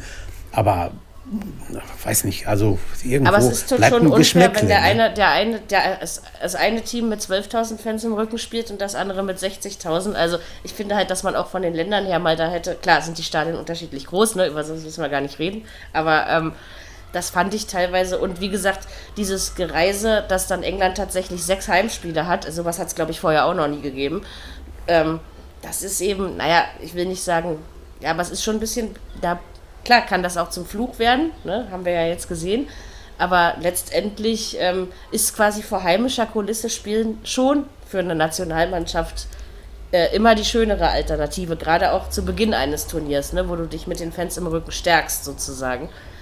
Und das fand ich, das war schon einfach nicht gerecht verteilt, um es mal so auszudrücken. Ne? Also diese, diese 12, 13 Standorte, die wir da hatten, fand ich einfach zu viel, vor, vor allem in elf. diesen Zeiten und eben, ja, ich habe nicht genau nachgezählt, dann waren es eben elf. Und dann eben die Tatsache, dass eben man, der eine musste so viel reisen, der andere nur so viel. Und du hast es eben den Spielern und den Spielen auch teilweise angemerkt. Und das, äh, das finde ich, das wäre vermeidbar gewesen, wenn man da mal vorher ein bisschen logischer drüber nachgedacht hätte. Ne? Ist so das Manko der, der EM so darauf ähm, eingefallen ist. Ne? Ja, wie da nur genau eingewirkt es eine wurde. gute EM. Das sieht man ja auch daran, dass also es war ja eigentlich Bilbao und Dublin noch vorgesehen. Ja, richtig. Und das war für die Gruppe E. Und die Gruppe E ist aber dann eben nach St. Petersburg und nach Sevilla gegangen. Und hatte man also in, in St. Petersburg die Gruppe B und die Gruppe E. Und Sevilla hatte man eben als Ort für die Spanier, als Heimspielort sozusagen. Ja, und tja, irgendwie muss das ja auch zu dieser Entscheidung gekommen sein. Und wer da jetzt Druck auf wen gemacht hat, das sind, glaube ich, Sachen, die kann man gar nicht Wissen urteilen, weil wir es gar nicht wissen. ja. Aber dass da irgendwas gelaufen Genau. ist, das ist dann schon Ja, auf jeden Fall. klar. ja. Ja. Was man vielleicht nochmal sportlich erwähnen sollte, ist, dass Finnland und Nordmazedonien ihr Debüt gegeben haben bei einer Genau, Europameisterschaft. Jetzt auch noch gesagt. Finnland auch historisch den ersten Sieg geholt. Im, ja, im ersten Spiel gegen Das Dänemark. Spiel, genau. Ähm, ja, und vorhin schon mal kurz angerissen, in dem Spiel war das halt auch mit Christian Eriksen, was sicherlich am zweiten EM-Tag ja ein schwieriger Moment schon so früh im Turnier für dieses Turnier und für die dänische Mannschaft und im Prinzip irgendwie für alle war. Es ist am Ende gut ausgegangen und ähm, ja, man konnte ihm helfen und die Dänen haben eben dann auch noch Ja. wirklich ein gutes Turnier draus gemacht. Ja, und auch Nordmazedonien Genau. Aber die Finnen kann haben mich zumindest, ja, ne, also mit den Mitteln, die diese kleinen Mannschaften haben, die beiden Ja. Debütanten, das sind ja spielerisch nicht allzu viele, um das mal so auszudrücken. Klar, kann sich alles noch ändern, aber ähm, ich finde, dass sie das beide, beide Teams, auch wenn die Nordmazedonier alle Spiele verloren haben und auch mehr Gegentore gekriegt haben, aber auch da hat man positive Ansätze gesehen. Ähm, und man hat diesen beiden Mannschaften angemerkt, dass das für die einfach nur toll ist, überhaupt dabei zu sein. Und das finde ich auch schön, wenn man das solchen kleinen ähm, Teams anmerkt. Ja. Also hat mir gut 2032, gefallen. Nehme ich gerne 2000, 2032 spielt dann der Vatikanstaat mit bei der EM. Vielleicht doch das. Zwei sportliche weit wird's- Enttäuschungen so fallen mir noch ein. nicht kommen. Okay. Erstmal kurz noch Also zu Nordmazedonien. Ja. Da Ja. war halt Goran Pandev, den ihr Nationalspieler, also er hat halt bei diesem Turnier quasi seine Karriere beendet und das war halt auch so ein Moment, wo halt in dem letzten Spiel da gegen die Niederlande da ihm ein Spalier gebildet wurde, wo er dann durchgelaufen ist und er hat halt dann nach 122 Länderspielen als Rekordnationalspieler von Nordmazedonien wohl seine Nationalmannschaftskarriere War auch ein beendet. schöner Also das Moment. Ja, war wirklich toll, auf jeden Fall. wie sie das gemacht Ja. haben. Meine ich auch. Und Nordmazedonien insgesamt, Bei solchen Sachen. die haben wirklich versucht, auch ähm, mitzuspielen. Also man kann das wirklich sagen. Und ich meine, die stehen Genau. halt gerade gegen die Niederlande, wo sie 0 zu 3 verloren haben. Da ging es zwar um nichts mehr, aber da stehen die halt zweimal knapp im Abseits, sonst hätten die dort zwei Tore gemacht. Ja. Haben wirklich So, und dann, Also wer weiß. schon. ja, was getan und versucht, gemacht. Auf jeden Fall. Es gibt die Zukunft und ähm, da gibt es jetzt einfach, gerade durch diese aktuelle Konstellation der Europameisterschaft, man soll sich ja nie darauf ausruhen, man weiß ja nie, wann sowas wieder geändert wird, ähm, Stimmt. haben eben auch solche Mannschaften andere Chancen, zumindest auf, auf ähm, einen Gruppendritten. Ne? Das, das Und letztendlich die Finnen- Teams zutrauen. Die Finnen haben ja auch gegen Russland, Mhm. was sie 0 zu 1 verloren haben. Da fällt ja auch in der dritten Minute ein Tor, wo Richtig. wo ja ein Palo einen halben Meter oder äh, fünf Zentimeter im Abseits steht. Ja, Und es war eng genug. Das stimmt, ja. das Spiel 1-1 ausgeht vielleicht, ja, dann reden wir vielleicht im, im, im Achtelfinale von Finnland und nicht von Dänemark. Ganz genau.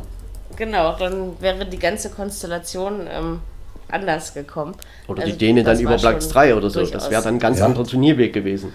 Ich meine, man Ja, muss ja, wirklich sagen, die Turnierbäume durch die Konstellationen, die haben sich ja schon ein bisschen unterschiedlich dargestellt. Ne? In dem einen waren Mhm. halt Portugal und Belgien und Italien und Frankreich und Spanien und Kroatien und sind dann eben früh im Turnier auch alle schön aufeinander getroffen. Und klar war das Belgien insgesamt würde ich nämlich auch nochmal so erwähnen als recht positiv, weil klar, gegen Italien im Viertelfinale zu scheitern, auszuscheiden, das kann passieren. Und trotzdem Das ist war keine das Schande. fast, äh, ich würde das vielleicht sogar als Spiel des Turniers sehen, weil da beide Mannschaften wirklich aktiv gespielt haben. Auch die Belgier haben dort Chancen gehabt in der zweiten Halbzeit, das hätte auch in die Verlängerung gehen können. Die Italiener haben es dann eben auf der anderen Seite gut und geschickt verteidigt, wie sie das eben gut auch können. Und trotzdem, die Belgier, das nächste Turnier ist halt nur eine anderthalb Jahre weg.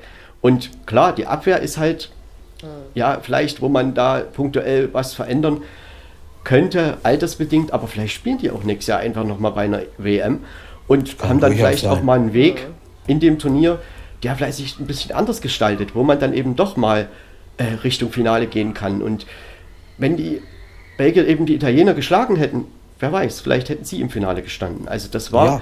nicht so schlecht, denn sie haben bis zu dem Viertelfinale auch nur ein Gegentor bekommen und hat man ja auch äh, diesen Jeremy Doku, das ist ein 19-jähriger Ja, Spieler, der dafür Eden Hazard super. gespielt hat. Das war wirklich eine positive Erscheinung.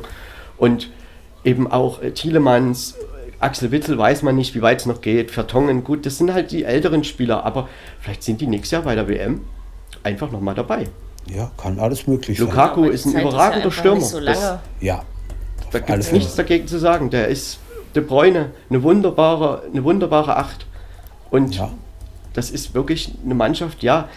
Vielleicht war ein bisschen das Problem, dass sie eben in diesen Turnierbereich gerutscht sind, dass die halt so aufeinander getroffen sind. Und im anderen war halt, dadurch, dass Spanien eben auch noch Zweiter geworden ist, ist ja Spanien auch noch dort reingerutscht in der Gruppe, eben Zweiter geworden. Und in der anderen Bereich war halt dann Deutschland, England, die trafen im Achtelfinale aufeinander.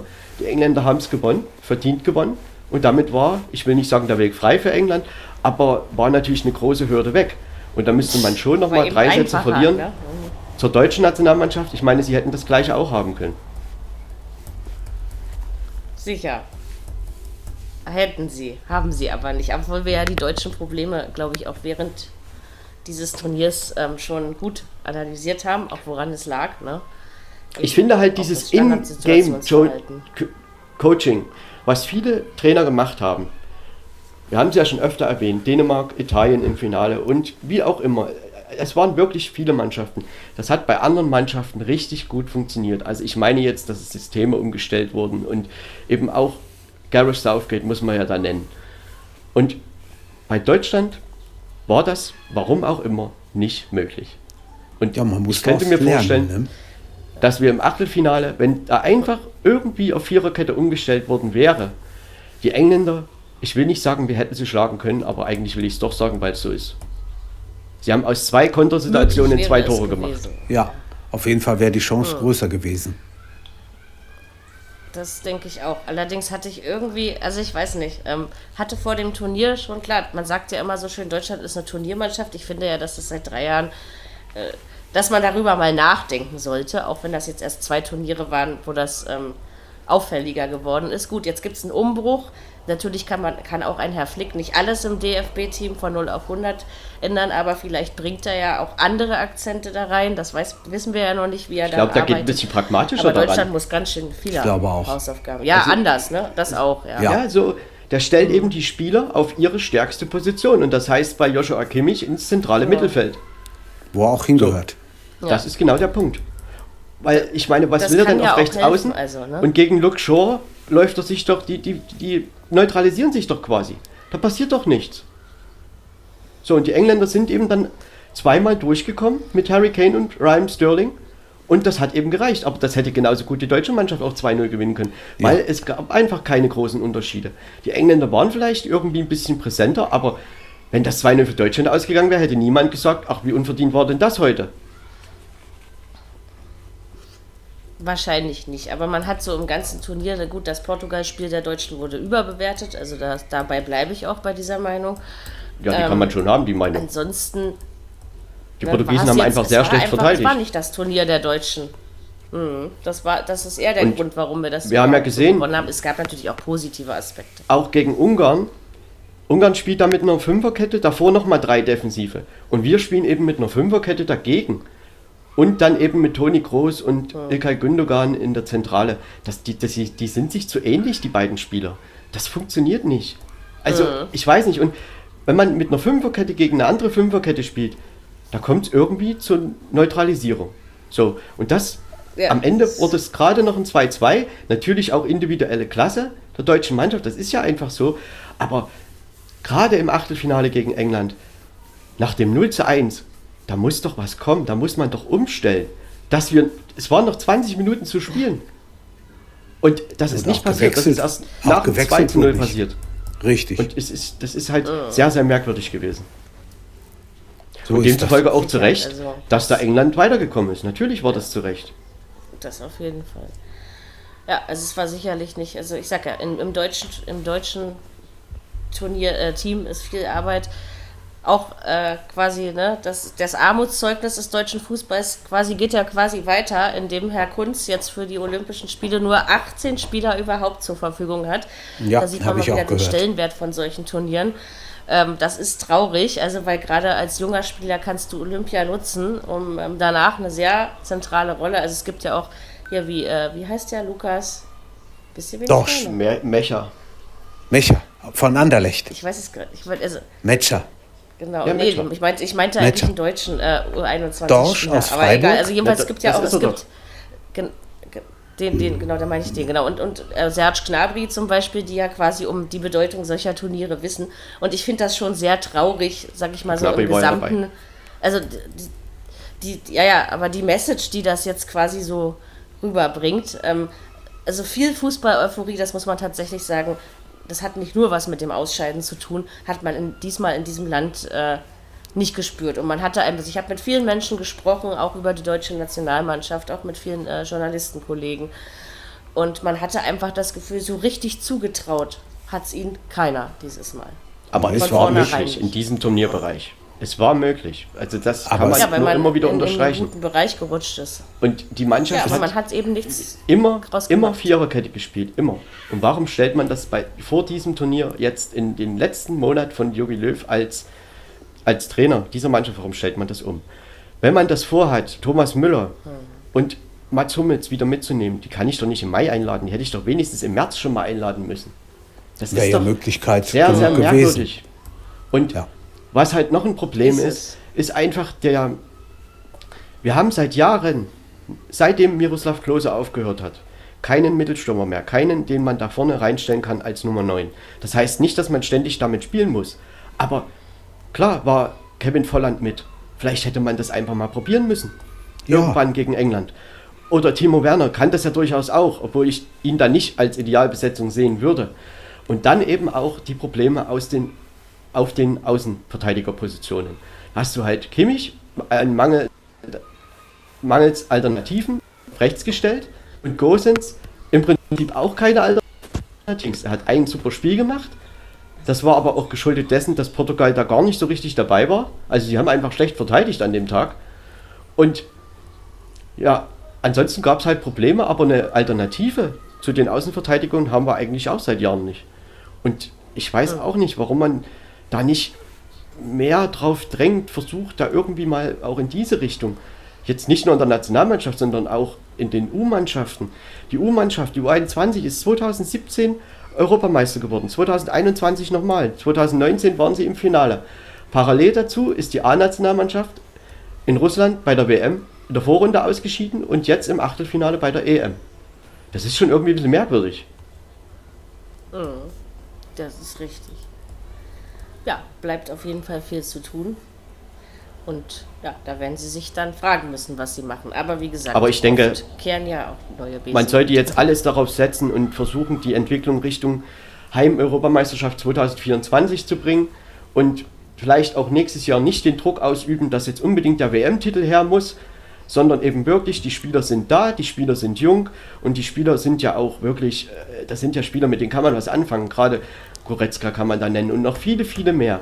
Ne? Und da wird sich schon noch ein bisschen was verändern und vielleicht kriegt man die Entwicklung wirklich so hin, dass diese Mannschaft einfach sehr, sehr schlagkräftig 2024 im eigenen Land ja, den Europameistertitel holen kann. Warum denn nicht? Zuzutrauen Denn ist es. zurzeit auf jeden Fall. sind natürlich noch ein paar andere Nationen irgendwie gefühlt vor Deutschland. Denn auch Spanien hat ja eine gute Entwicklung durchgemacht. Und da hat ja Deutschland auch nicht vielleicht ganz umsonst letzte Mal im November 6 zu 0 verloren. Ne? Und Spanien war auch am Anfang dieses Turniers schwierig mit ihrem 0-0 und 1-1. So, und plötzlich fing diese Mannschaft an, Tore zu schießen. Und war knapp dran, auch das Endspiel zu erreichen. So ist das. Ja, es, es entwickelt sich eben, äh, es entwickeln sich eben auch andere Mannschaften weiter. Ähm, ja, wie gesagt, ähm, das würde jetzt auch zu weit führen, alles zu diskutieren, was da bei Deutschland schiefgelaufen Und auch ist. die Ich glaube, Spanier, der Fehler liegt nicht in diesem selbst- Turnier, ne, sondern schon Selbst vorher. die Spanier haben, haben eine Nummer 9 gehabt mit Morata und haben sie sogar mal eingesetzt. Ja. Ja. Und die wollen das ja nun noch weniger als Deutschland. ja, das stimmt natürlich. So ist es. Also kann Deutschland sich was abgucken, aber eben auch ähm, vieles vor der eigenen Tür kehren, sagt man ja immer so schön. Ach, ich habe da schon Und Hoffnung, wie dass gesagt, das ich, wird. Ich auch. Pragmatismus Das wird. ist einfach eine ganz andere Herangehensweise. Ich halte ihn auch für belehrbarer, also dass er sich was von außen nicht nur anhört, sondern auch mal darüber nachdenkt. Bei Herrn Löw Ein hat man ganz das anderer Gefühl schon lange Typ Mensch. Ja. Das ist einfach, ein- genau, das ist einfach ein anderer Typ Mensch und ja, lassen wir ihn erstmal arbeiten und beurteilen dann, ähm, ob wir da wirklich Ja, Im Entwicklungschancen September geht es sehen weiter oder, mit der oder. WM-Qualifikation. Genau. Und Genau. da haben sie ja das Spiel gegen Genau. Nordmazedonien im Dann- März verloren. Das heißt, man sollte punkten. Durchaus. Wenn Es es eben wäre geht. sicherlich nicht verkehrt. Ähm, genau. Gucken wir noch kurz auf drei Mannschaften, die mich bei diesem Turnier enttäuscht haben. Freunde, ich werf mach sie mich schon mal, ich mal mach, in den Ring. ich, ich mach mich schon mal raus. Äh, Ich muss mal gucken, was hier bei uns abgeht. Hier, fährt- hier fährt laufend Feuerwehr durch und machen und tun, äh, wie das bei uns da unten aussieht. Macht das mal, das ist wichtig. Wir bringen das ähm, zu Ende. Ja, Marco, Schön, dass ihr du das? mit dabei warst. Ja, kein Problem. Genau, das Immer hat gerne. Spaß gemacht. Mir auch. Wir hören uns Macht es wieder. gut. Ja. Bis dann. Ciao. Genau. So, Live-Verabschiedungen im? Podcast haben wir auch nicht alle Tage. Und zwar die Mannschaften ähm, der Türkei, Russlands und der Niederlande waren für mich drei der Enttäuschungen. Weiß nicht, stimmst du Hm. mir dazu oder? Ja, also bei der Türkei, ich glaube, die haben wirklich viel mehr erwartet. Und ich meine, man hatte da einen Stürmer, der in der Meistermannschaft vom OSC Lille gespielt hat, der gar keinen Einfluss hatte. Du hattest Cananoglu im Mittelfeld, der beim AC Mailand spielt. Der hatte letztendlich, also es war einfach offensiv nichts. Es war ein Tor, haben sie geschossen.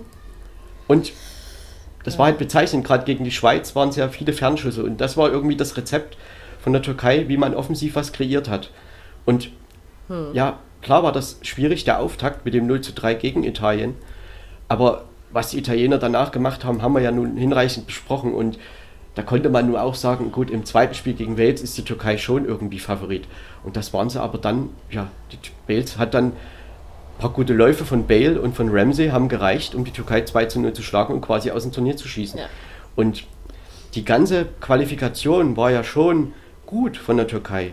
Und da haben sie ja, glaube ich, nur drei Gegentreffer gehabt in dieser EM-Quali. Ja, aber beim Turnier mhm. konnten sie es absolut nicht umsetzen und ich glaube schon, dass du da wirklich nicht alleine da stehst. Man hätte schon denken können, dass sie in dieser Gruppe also, eine Chance haben, das Achtelfinale, das Achtelfinale zu erreichen. Ja. Das glaube ich schon. Das ja. äh, war auch so meine Meinung.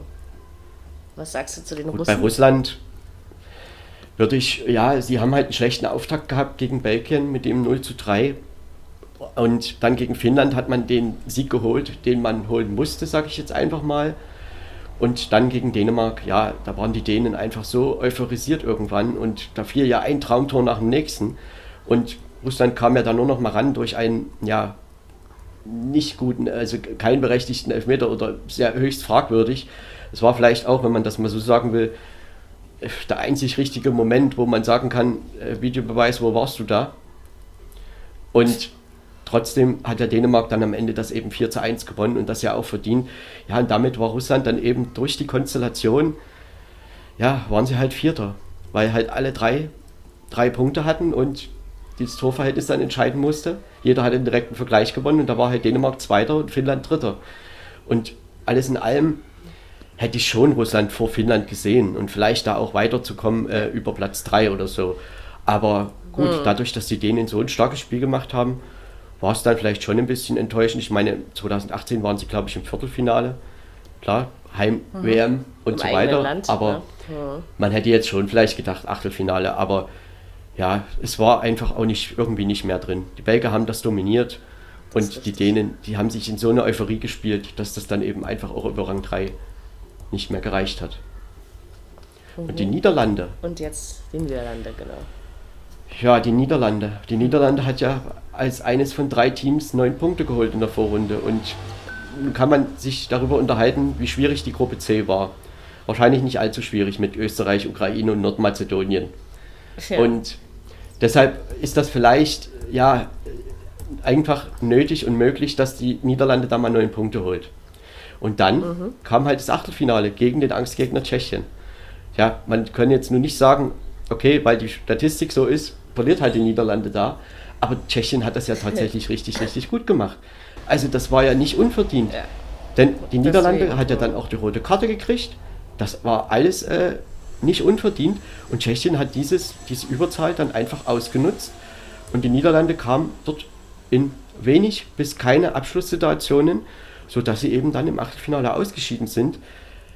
Ähm, trotzdem sollte man aber den rechten Außenverteidiger Dumfries auf alle Fälle als positiv erwähnen.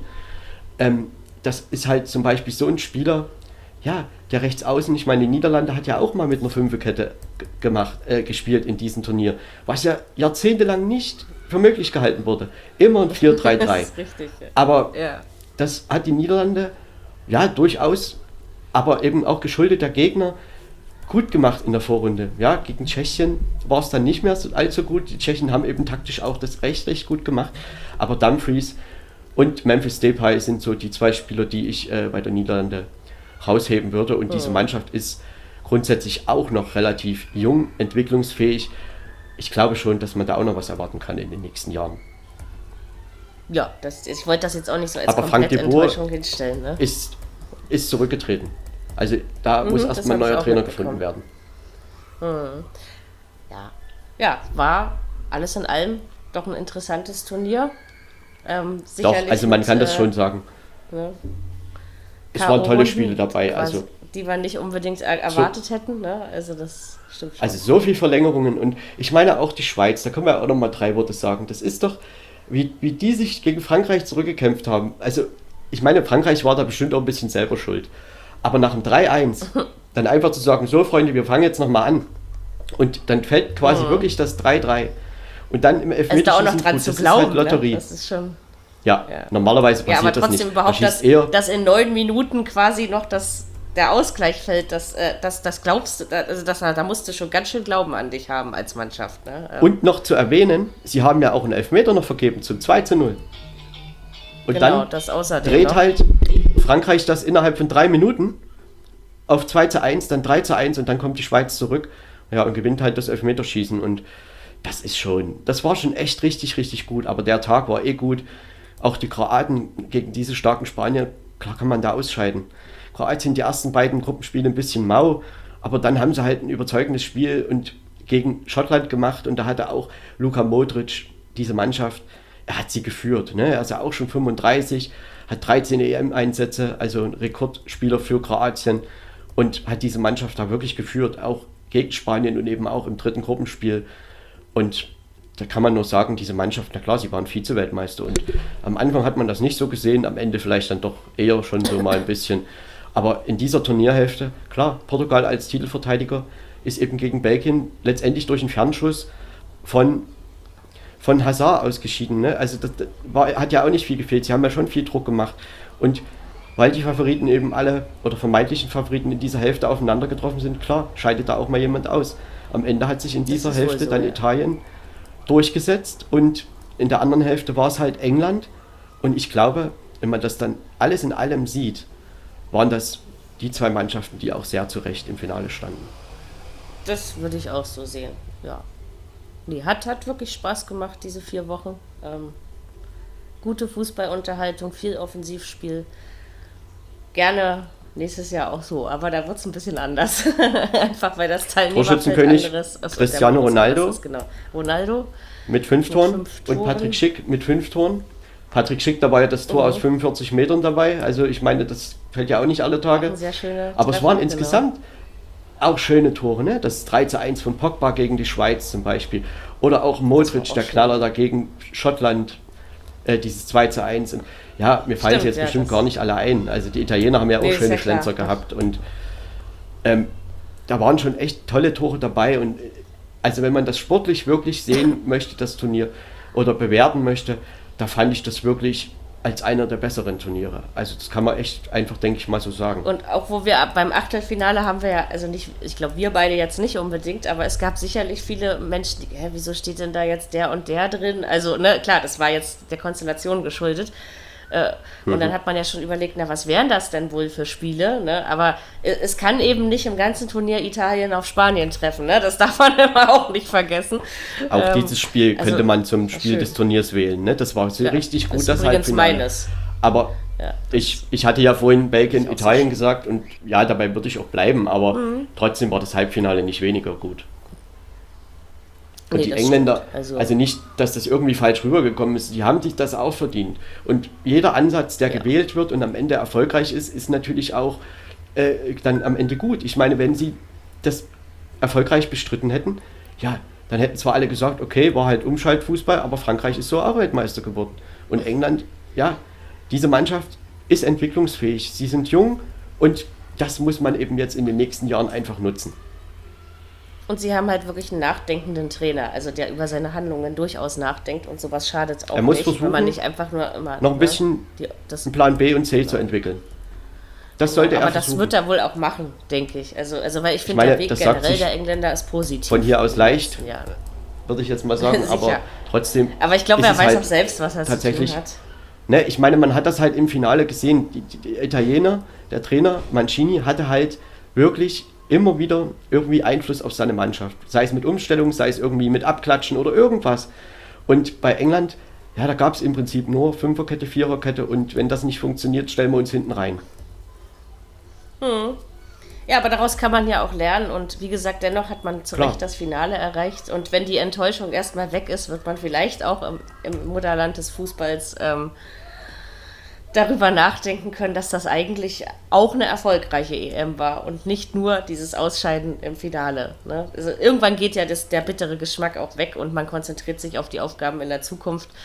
Aber klar, war das schon sehr enttäuschend und mir hat eigentlich auch ganz England leid getan am Sonntagabend. Du hast richtig gemerkt. Meine Harry Kane war ein richtig toller Kapitän. Gerade ab K.O.-Runde hat er sich wirklich seine Mannschaft versucht mitzuziehen. Also das kann man ja. nicht anders sagen. Er hat versucht, Lücken zu reißen und Abwehrspieler zu binden. Und er hatte auch an dem Tor, gerade im Finale, einen riesen Anteil. Also er hatte halt Chiellini und Bonucci wirklich gebunden, äh, sodass Trippier und äh, Shaw diese, diese Freiräume hatten. Und er hat mhm. ja auch vier Tore in der K.O.-Runde erzielt. Also das ist schon mhm. auch Sterling meine, das Einzige, was mir halt an Sterling und, und auch manchmal so Kane nicht so gefallen hat, ist, dass sie oft versucht haben, den Kontakt zu suchen zu den Gegenspielern und dadurch so ein bisschen Freistöße hm. zu schinden. Sage ich jetzt einmal mal so. Ja, das Weil das haben sie, glaube ich, meiner Meinung nach gar nicht so nötig. Ne? Und mhm. dadurch kam ja letztendlich auch der Elfmeter gegen Dänemark zustande. Und na klar, regelkonform war das wahrscheinlich, aber äh, so ein Elfmeter, das ist schon sehr, sehr bitter einfach für Dänemark gewesen. Ne? Die waren zwar ja, stehend ja. K.O., aber so auszuscheiden, das ist dann schon schade. Sicher. Aber naja, letztendlich. Aber ähm, trotzdem war England verdient im Endspiel. Das kann man einfach immer nur wieder sagen. So sagen. Sie sind ein würdiger Vizemeister, Europameister, meine ich. Ähm, ja, also alles in allem halten wir doch viel Positives äh, zu dieser Europameisterschaft fest und ja, mache ja, ich nochmal noch mal eine Frage. immer schnell vorbei. Mhm. Also ähm, Donnarumma wurde ja nun zum Spieler des Turniers gewählt, also offiziell. Und mhm. hast du einen anderen oder würdest du mitgehen oder? Also ich würde definitiv auch mitgehen. Ein bisschen ist es für mich aber auch Harry Kane. Wir haben ja seine Rolle gerade ähm, erläutert und ich würde jetzt nicht sagen Spieler des Turniers, aber einer der Spieler, die, äh, die ich auch in diesem Zusammenhang gerne nennen würde, ist äh, der Schweizer Torwart Jan Sommer.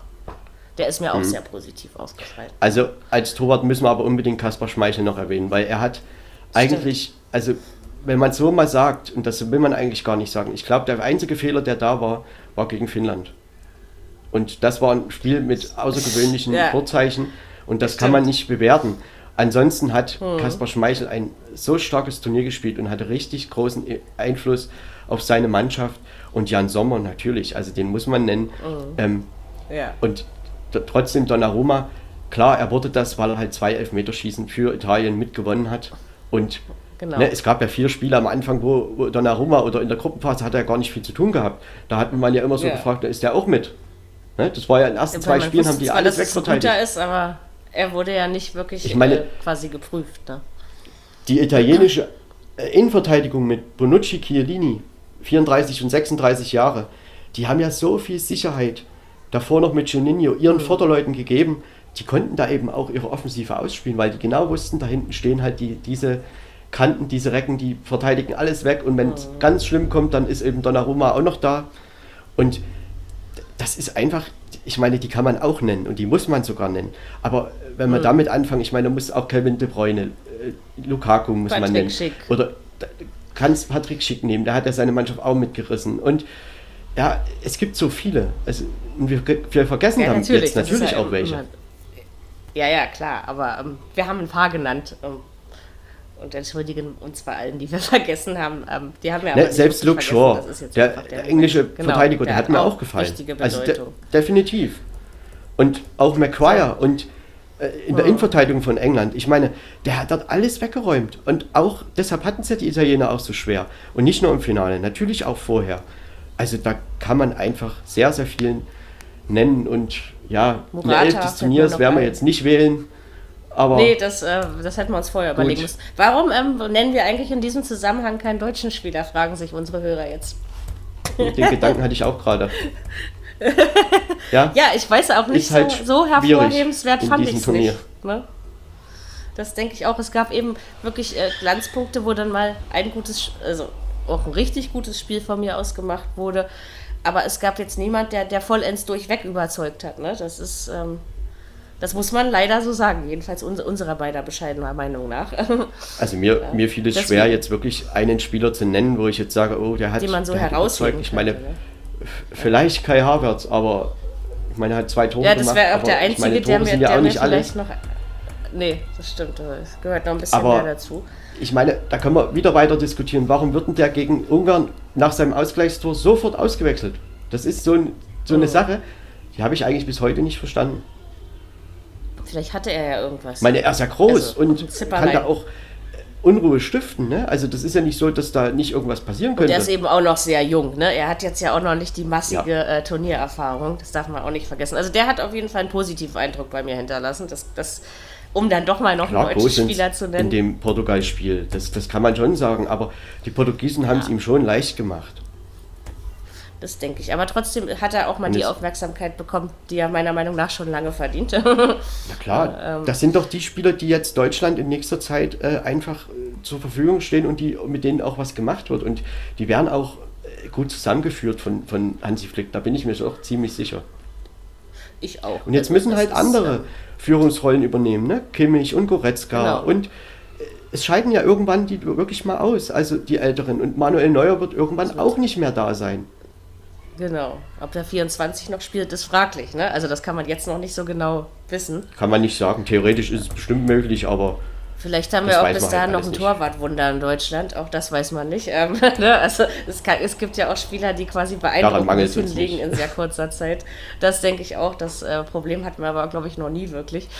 Ähm, deswegen, ja, bleibt viel zu tun. meine Herr Löw, Ja. das darf halt nicht, nicht so stehen bleiben, als hat er alles äh, in den letzten Jahren falsch gemacht. Das stimmt nicht. Er hat ja auch Nö, diese Mannschaft bis sagen. 2016 immer ins Halbfinale geführt bei Europameisterschaften und Weltmeisterschaften. Also Minimum. 2014 war halt der WM-Titel und vielleicht wäre dann eben der Punkt 2016 gewesen, wo man hätte sagen können, okay, jetzt machen wir mal hier was Neues.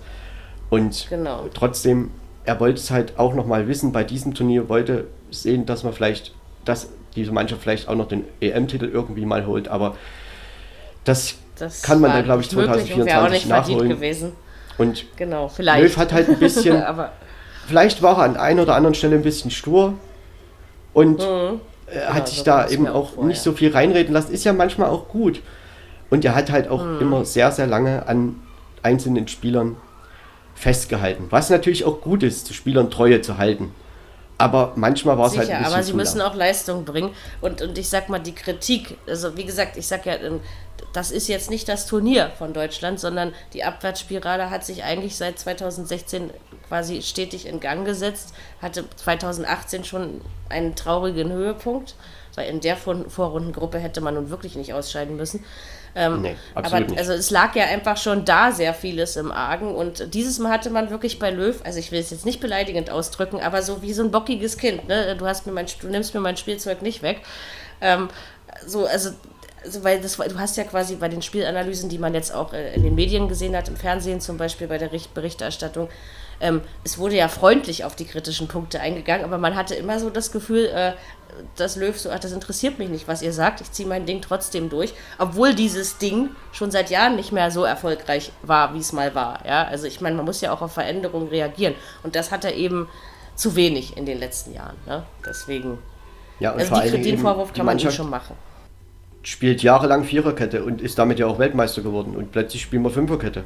Also Deutschland. Warum? Also das hat sich mir nicht erschlossen. Und das kannst du vielleicht mal gegen Portugal machen, aber äh, gegen Ungarn, glaube ich, ist das schwierig. Und gegen England äh, ist das auch schwierig. Also ich meine, England hat ja darauf reagiert und das haben sie ja super gemacht. Ich meine, die haben den Null gehalten. Und Ja. trotzdem kann ich Das da auch im Spiel mal umstellen. Also das kann ich schon. Das haben andere Trainer auch hingekriegt. Sicher. Aber er hat es eben nicht gemacht und deswegen ist man folgerichtig ausgeschieden. Alles gut. Ich meine, Jogi Löw hat trotzdem gute Sachen auch für den deutschen Fußball getan und jetzt beginnt halt Ja. eine neue Ära. genau. Und sicherlich keine so schlechte. Das waren Wahrscheinlich. optimistische Wünsche für die Zukunft. Die Mannschaft ist So, jung noch irgendwas? und entwicklungsfähig. Noch irgendwas Ja, zum Turnier? von wir können ja noch ein ganz kurzes Wort zu den Schiedsrichtern sagen. Dr. Das Felix Brüch hat halt fünf Spiele gepfiffen.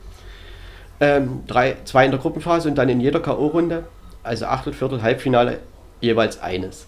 Das gab es noch nie für Mhm. einen Schiedsrichter. Ähm, ja, er hatte ja 2018 so ein bisschen Pech, da ist er nach der Vorrunde ausgeschieden. Und jetzt äh, ja, war es halt, waren es halt fünf Spiele. Und alles in allem, glaube ich, haben die Schiedsrichter eine gute bis sehr gute Leistung gebracht. Also es gab wenig Ja. strittige Situationen. Ich würde auch sagen, dass der Videoreferee eigentlich äh, wenig aufgefallen ist und die kritischen Situationen, die es gab, gut aufgelöst hat. Und es ist eigentlich Mhm. wir vor drei Jahren schön, wenn man das so sagen kann. Ne? Also Ja, das finde ich man auch. hat schon das Gefühl, Also dass das bei diesen internationalen Turnieren echt gut funktioniert, auch bei der WM besser 2018 ja schon. Ne? Und das Mhm. funktioniert besser als in, in den Ligen. Das ist mir auch aufgefallen. Ja, aber ansonsten gab es ja auch gar nicht so viel Strittiges nachzuprüfen. Ähm, die meisten Entscheidungen waren vertretbar. Ähm, also es ist schön, dass wir quasi über dieses Turnier nicht äh, äh, in diesem Turnier nicht ständig über den Videobeweis reden mussten, wie wir es ja leider in, in, der nationalen Liga doch hin und wieder ja verstärkt tun müssen, ne, weil es nicht anders geht. Äh, also doch, Schiedsrichterleistung kann ich auch nur als ähm, sehr positiv beurteilen. Es gab auch keine richtig bösen, ekelhaften Fouls, also ne, dass man so, weiß schon was, was ich damit meine. Also auf dem Platz war es auch nicht unbedingt unfair, jedenfalls nicht in hohem Maße. Ne? Also doch, denke ich, ja, das war eine gute Der Leistung. Finalschiedsrichter Björn Kuipers, also da hat wirklich das Finale richtig gut laufen lassen. Was mir da halt wirklich gefallen hat, ist, dass ich meine, auch da hat ja England manchmal versucht, ein bisschen, ich will nicht sagen Freistöße schinden, das klingt immer so böse, aber er hat halt klar von Anfang an klar gemacht, Freunde mit mir heute nicht. So. Und das war wirklich eine Linie, die war recht unauffällig und das fand ich einfach genau. gut. Also er hat das Finale richtig, richtig gut geleitet. Und trotzdem äh, auch Danny Makeli hat das Eröffnungsspiel gehabt und eben das Halbfinale, wo es dann diesen Elfmeter für England gab. Er hat halt so gepfiffen, wie es die UEFA vorgegeben hat. Auch wenn das im fußballerischen Sinne vielleicht nicht allen einleuchtet. Von daher hat er ja, eigentlich nichts Meinung, verkehrt gemacht. Ne? Also wenn man er hat das, gut hat das gut geleitet, auf alle Fälle. Geleitet. So, ja, und dann also muss man halt mal schauen. Okay. Es kommen da wieder ein paar jüngere Schiedsrichter jetzt nach. Ist ja logisch, dass mhm. einige auch vielleicht ausscheiden werden. Und das entwickelt sich halt. Und trotzdem kann man einfach sagen, ein Satz noch. Stefanie Frappard war die erste Frau, die als vierte Offizielle eingesetzt wurde bei einer Männer-Europameisterschaft. Und, Was ja, du alles weißt. Der, der Fakt ist mir tatsächlich gänzlich entgangen. ist eben ja, ja, ein Fakt, den kann man noch nennen, obwohl man ja vielleicht das gar nicht so sehr hervorheben sollte, weil das ja vielleicht selbstverständlich sein sollte, wenn da auch mal eine Frau mit am Werk ist. Und ja, jedenfalls schon, ja. habe ich es jetzt aber trotzdem gesagt. Ja, damit das ja. der Vollständigkeit halber.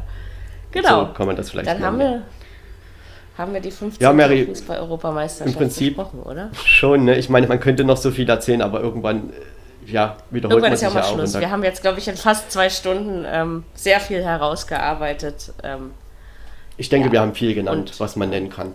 Ich denke auch. Ja, genau. Wir hoffen einfach, dass euch unsere Sonderberichterstattung zur EM Spaß gemacht hat. Wir haben das ja so selber in dieser Form beide auch noch nie gemacht, quasi mit dieser fast täglichen Aufzeichnung.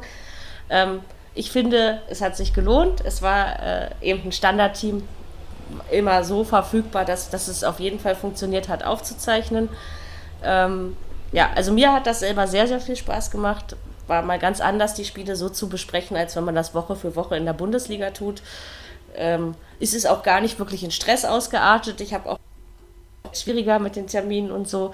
Aber ja, also auch von, von meiner Seite her muss ich sagen, ich fand, fand das großartig. Ähm, hat sich auf jeden Fall bewährt und ist äh, gut gelaufen. Genau. Und wir hoffen, dass es euch. Ja, ich kann mich dem eigentlich nur anschließen und möchte da auch ja dir noch danken, Mary nochmal und eben auch Steffen, der da jeden Tag mit dabei war und Jürgen.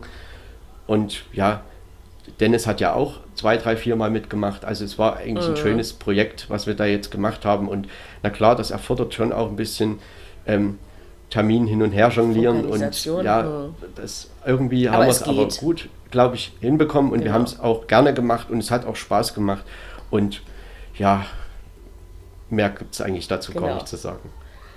In drei Wochen Vielen spätestens Dank. beginnt der Alltag, Freunde. Dann geht es mit dem DFB-Pokal der ersten Hauptrunde los. Wir werden uns ja, allerspätestens nach Woche dieser ersten schon. Hauptrunde hören. Nächste, nächste Woche ja, schon zweite, aber, dritte ähm, Liga. Genau, zweite, dritte Liga, Olympia müssen wir auch noch gucken nebenbei. Ähm, also es, es geht hier mit Verschnaufpause ist diesen Sommer nicht so viel. ähm, genau, aber ja, also wir hören uns, wir machen jetzt eine kleine Sommerpause von der Viererkette, hören uns aber noch in diesem Sommer wieder, das ist versprochen, auf jeden Fall Anfang August mit dem DFB-Pokal. Vielleicht aber gibt es davor noch eine, die eine oder andere Sonderfolge. Mal gucken, wie uns ja. so ist wir können, wir reden da ja nochmal drüber, aber vielleicht machen wir irgendwie eine genau. Saisonvorschau oder irgendwas in die Richtung. Ähm, Schauen wir einfach mal, ne, wie wir das, können wir uns ja überlegen. Ja. Das äh, überlegen wir uns dann Zuhören. gemeinsam hinter den Kulissen. Es hat Spaß gemacht. Wir wünschen euch eine schöne Zeit ja. und ja, sagen auf Wiederhören. Auf Wiederhören. Viererkette, der Fußball-Podcast, der auch mal in die Offensive geht. Dies ist ein kostenloses, nicht kommerzielles Angebot. Besuche uns für weitere Informationen im Internet auf podcast.kubus.de slash Viererkette. Natürlich sind wir auch auf Facebook, YouTube, Twitter und Soundcloud zu finden. Wir freuen uns über Bewertungen, Rezensionen und sonstiges Feedback auf iTunes oder in den sozialen Netzen.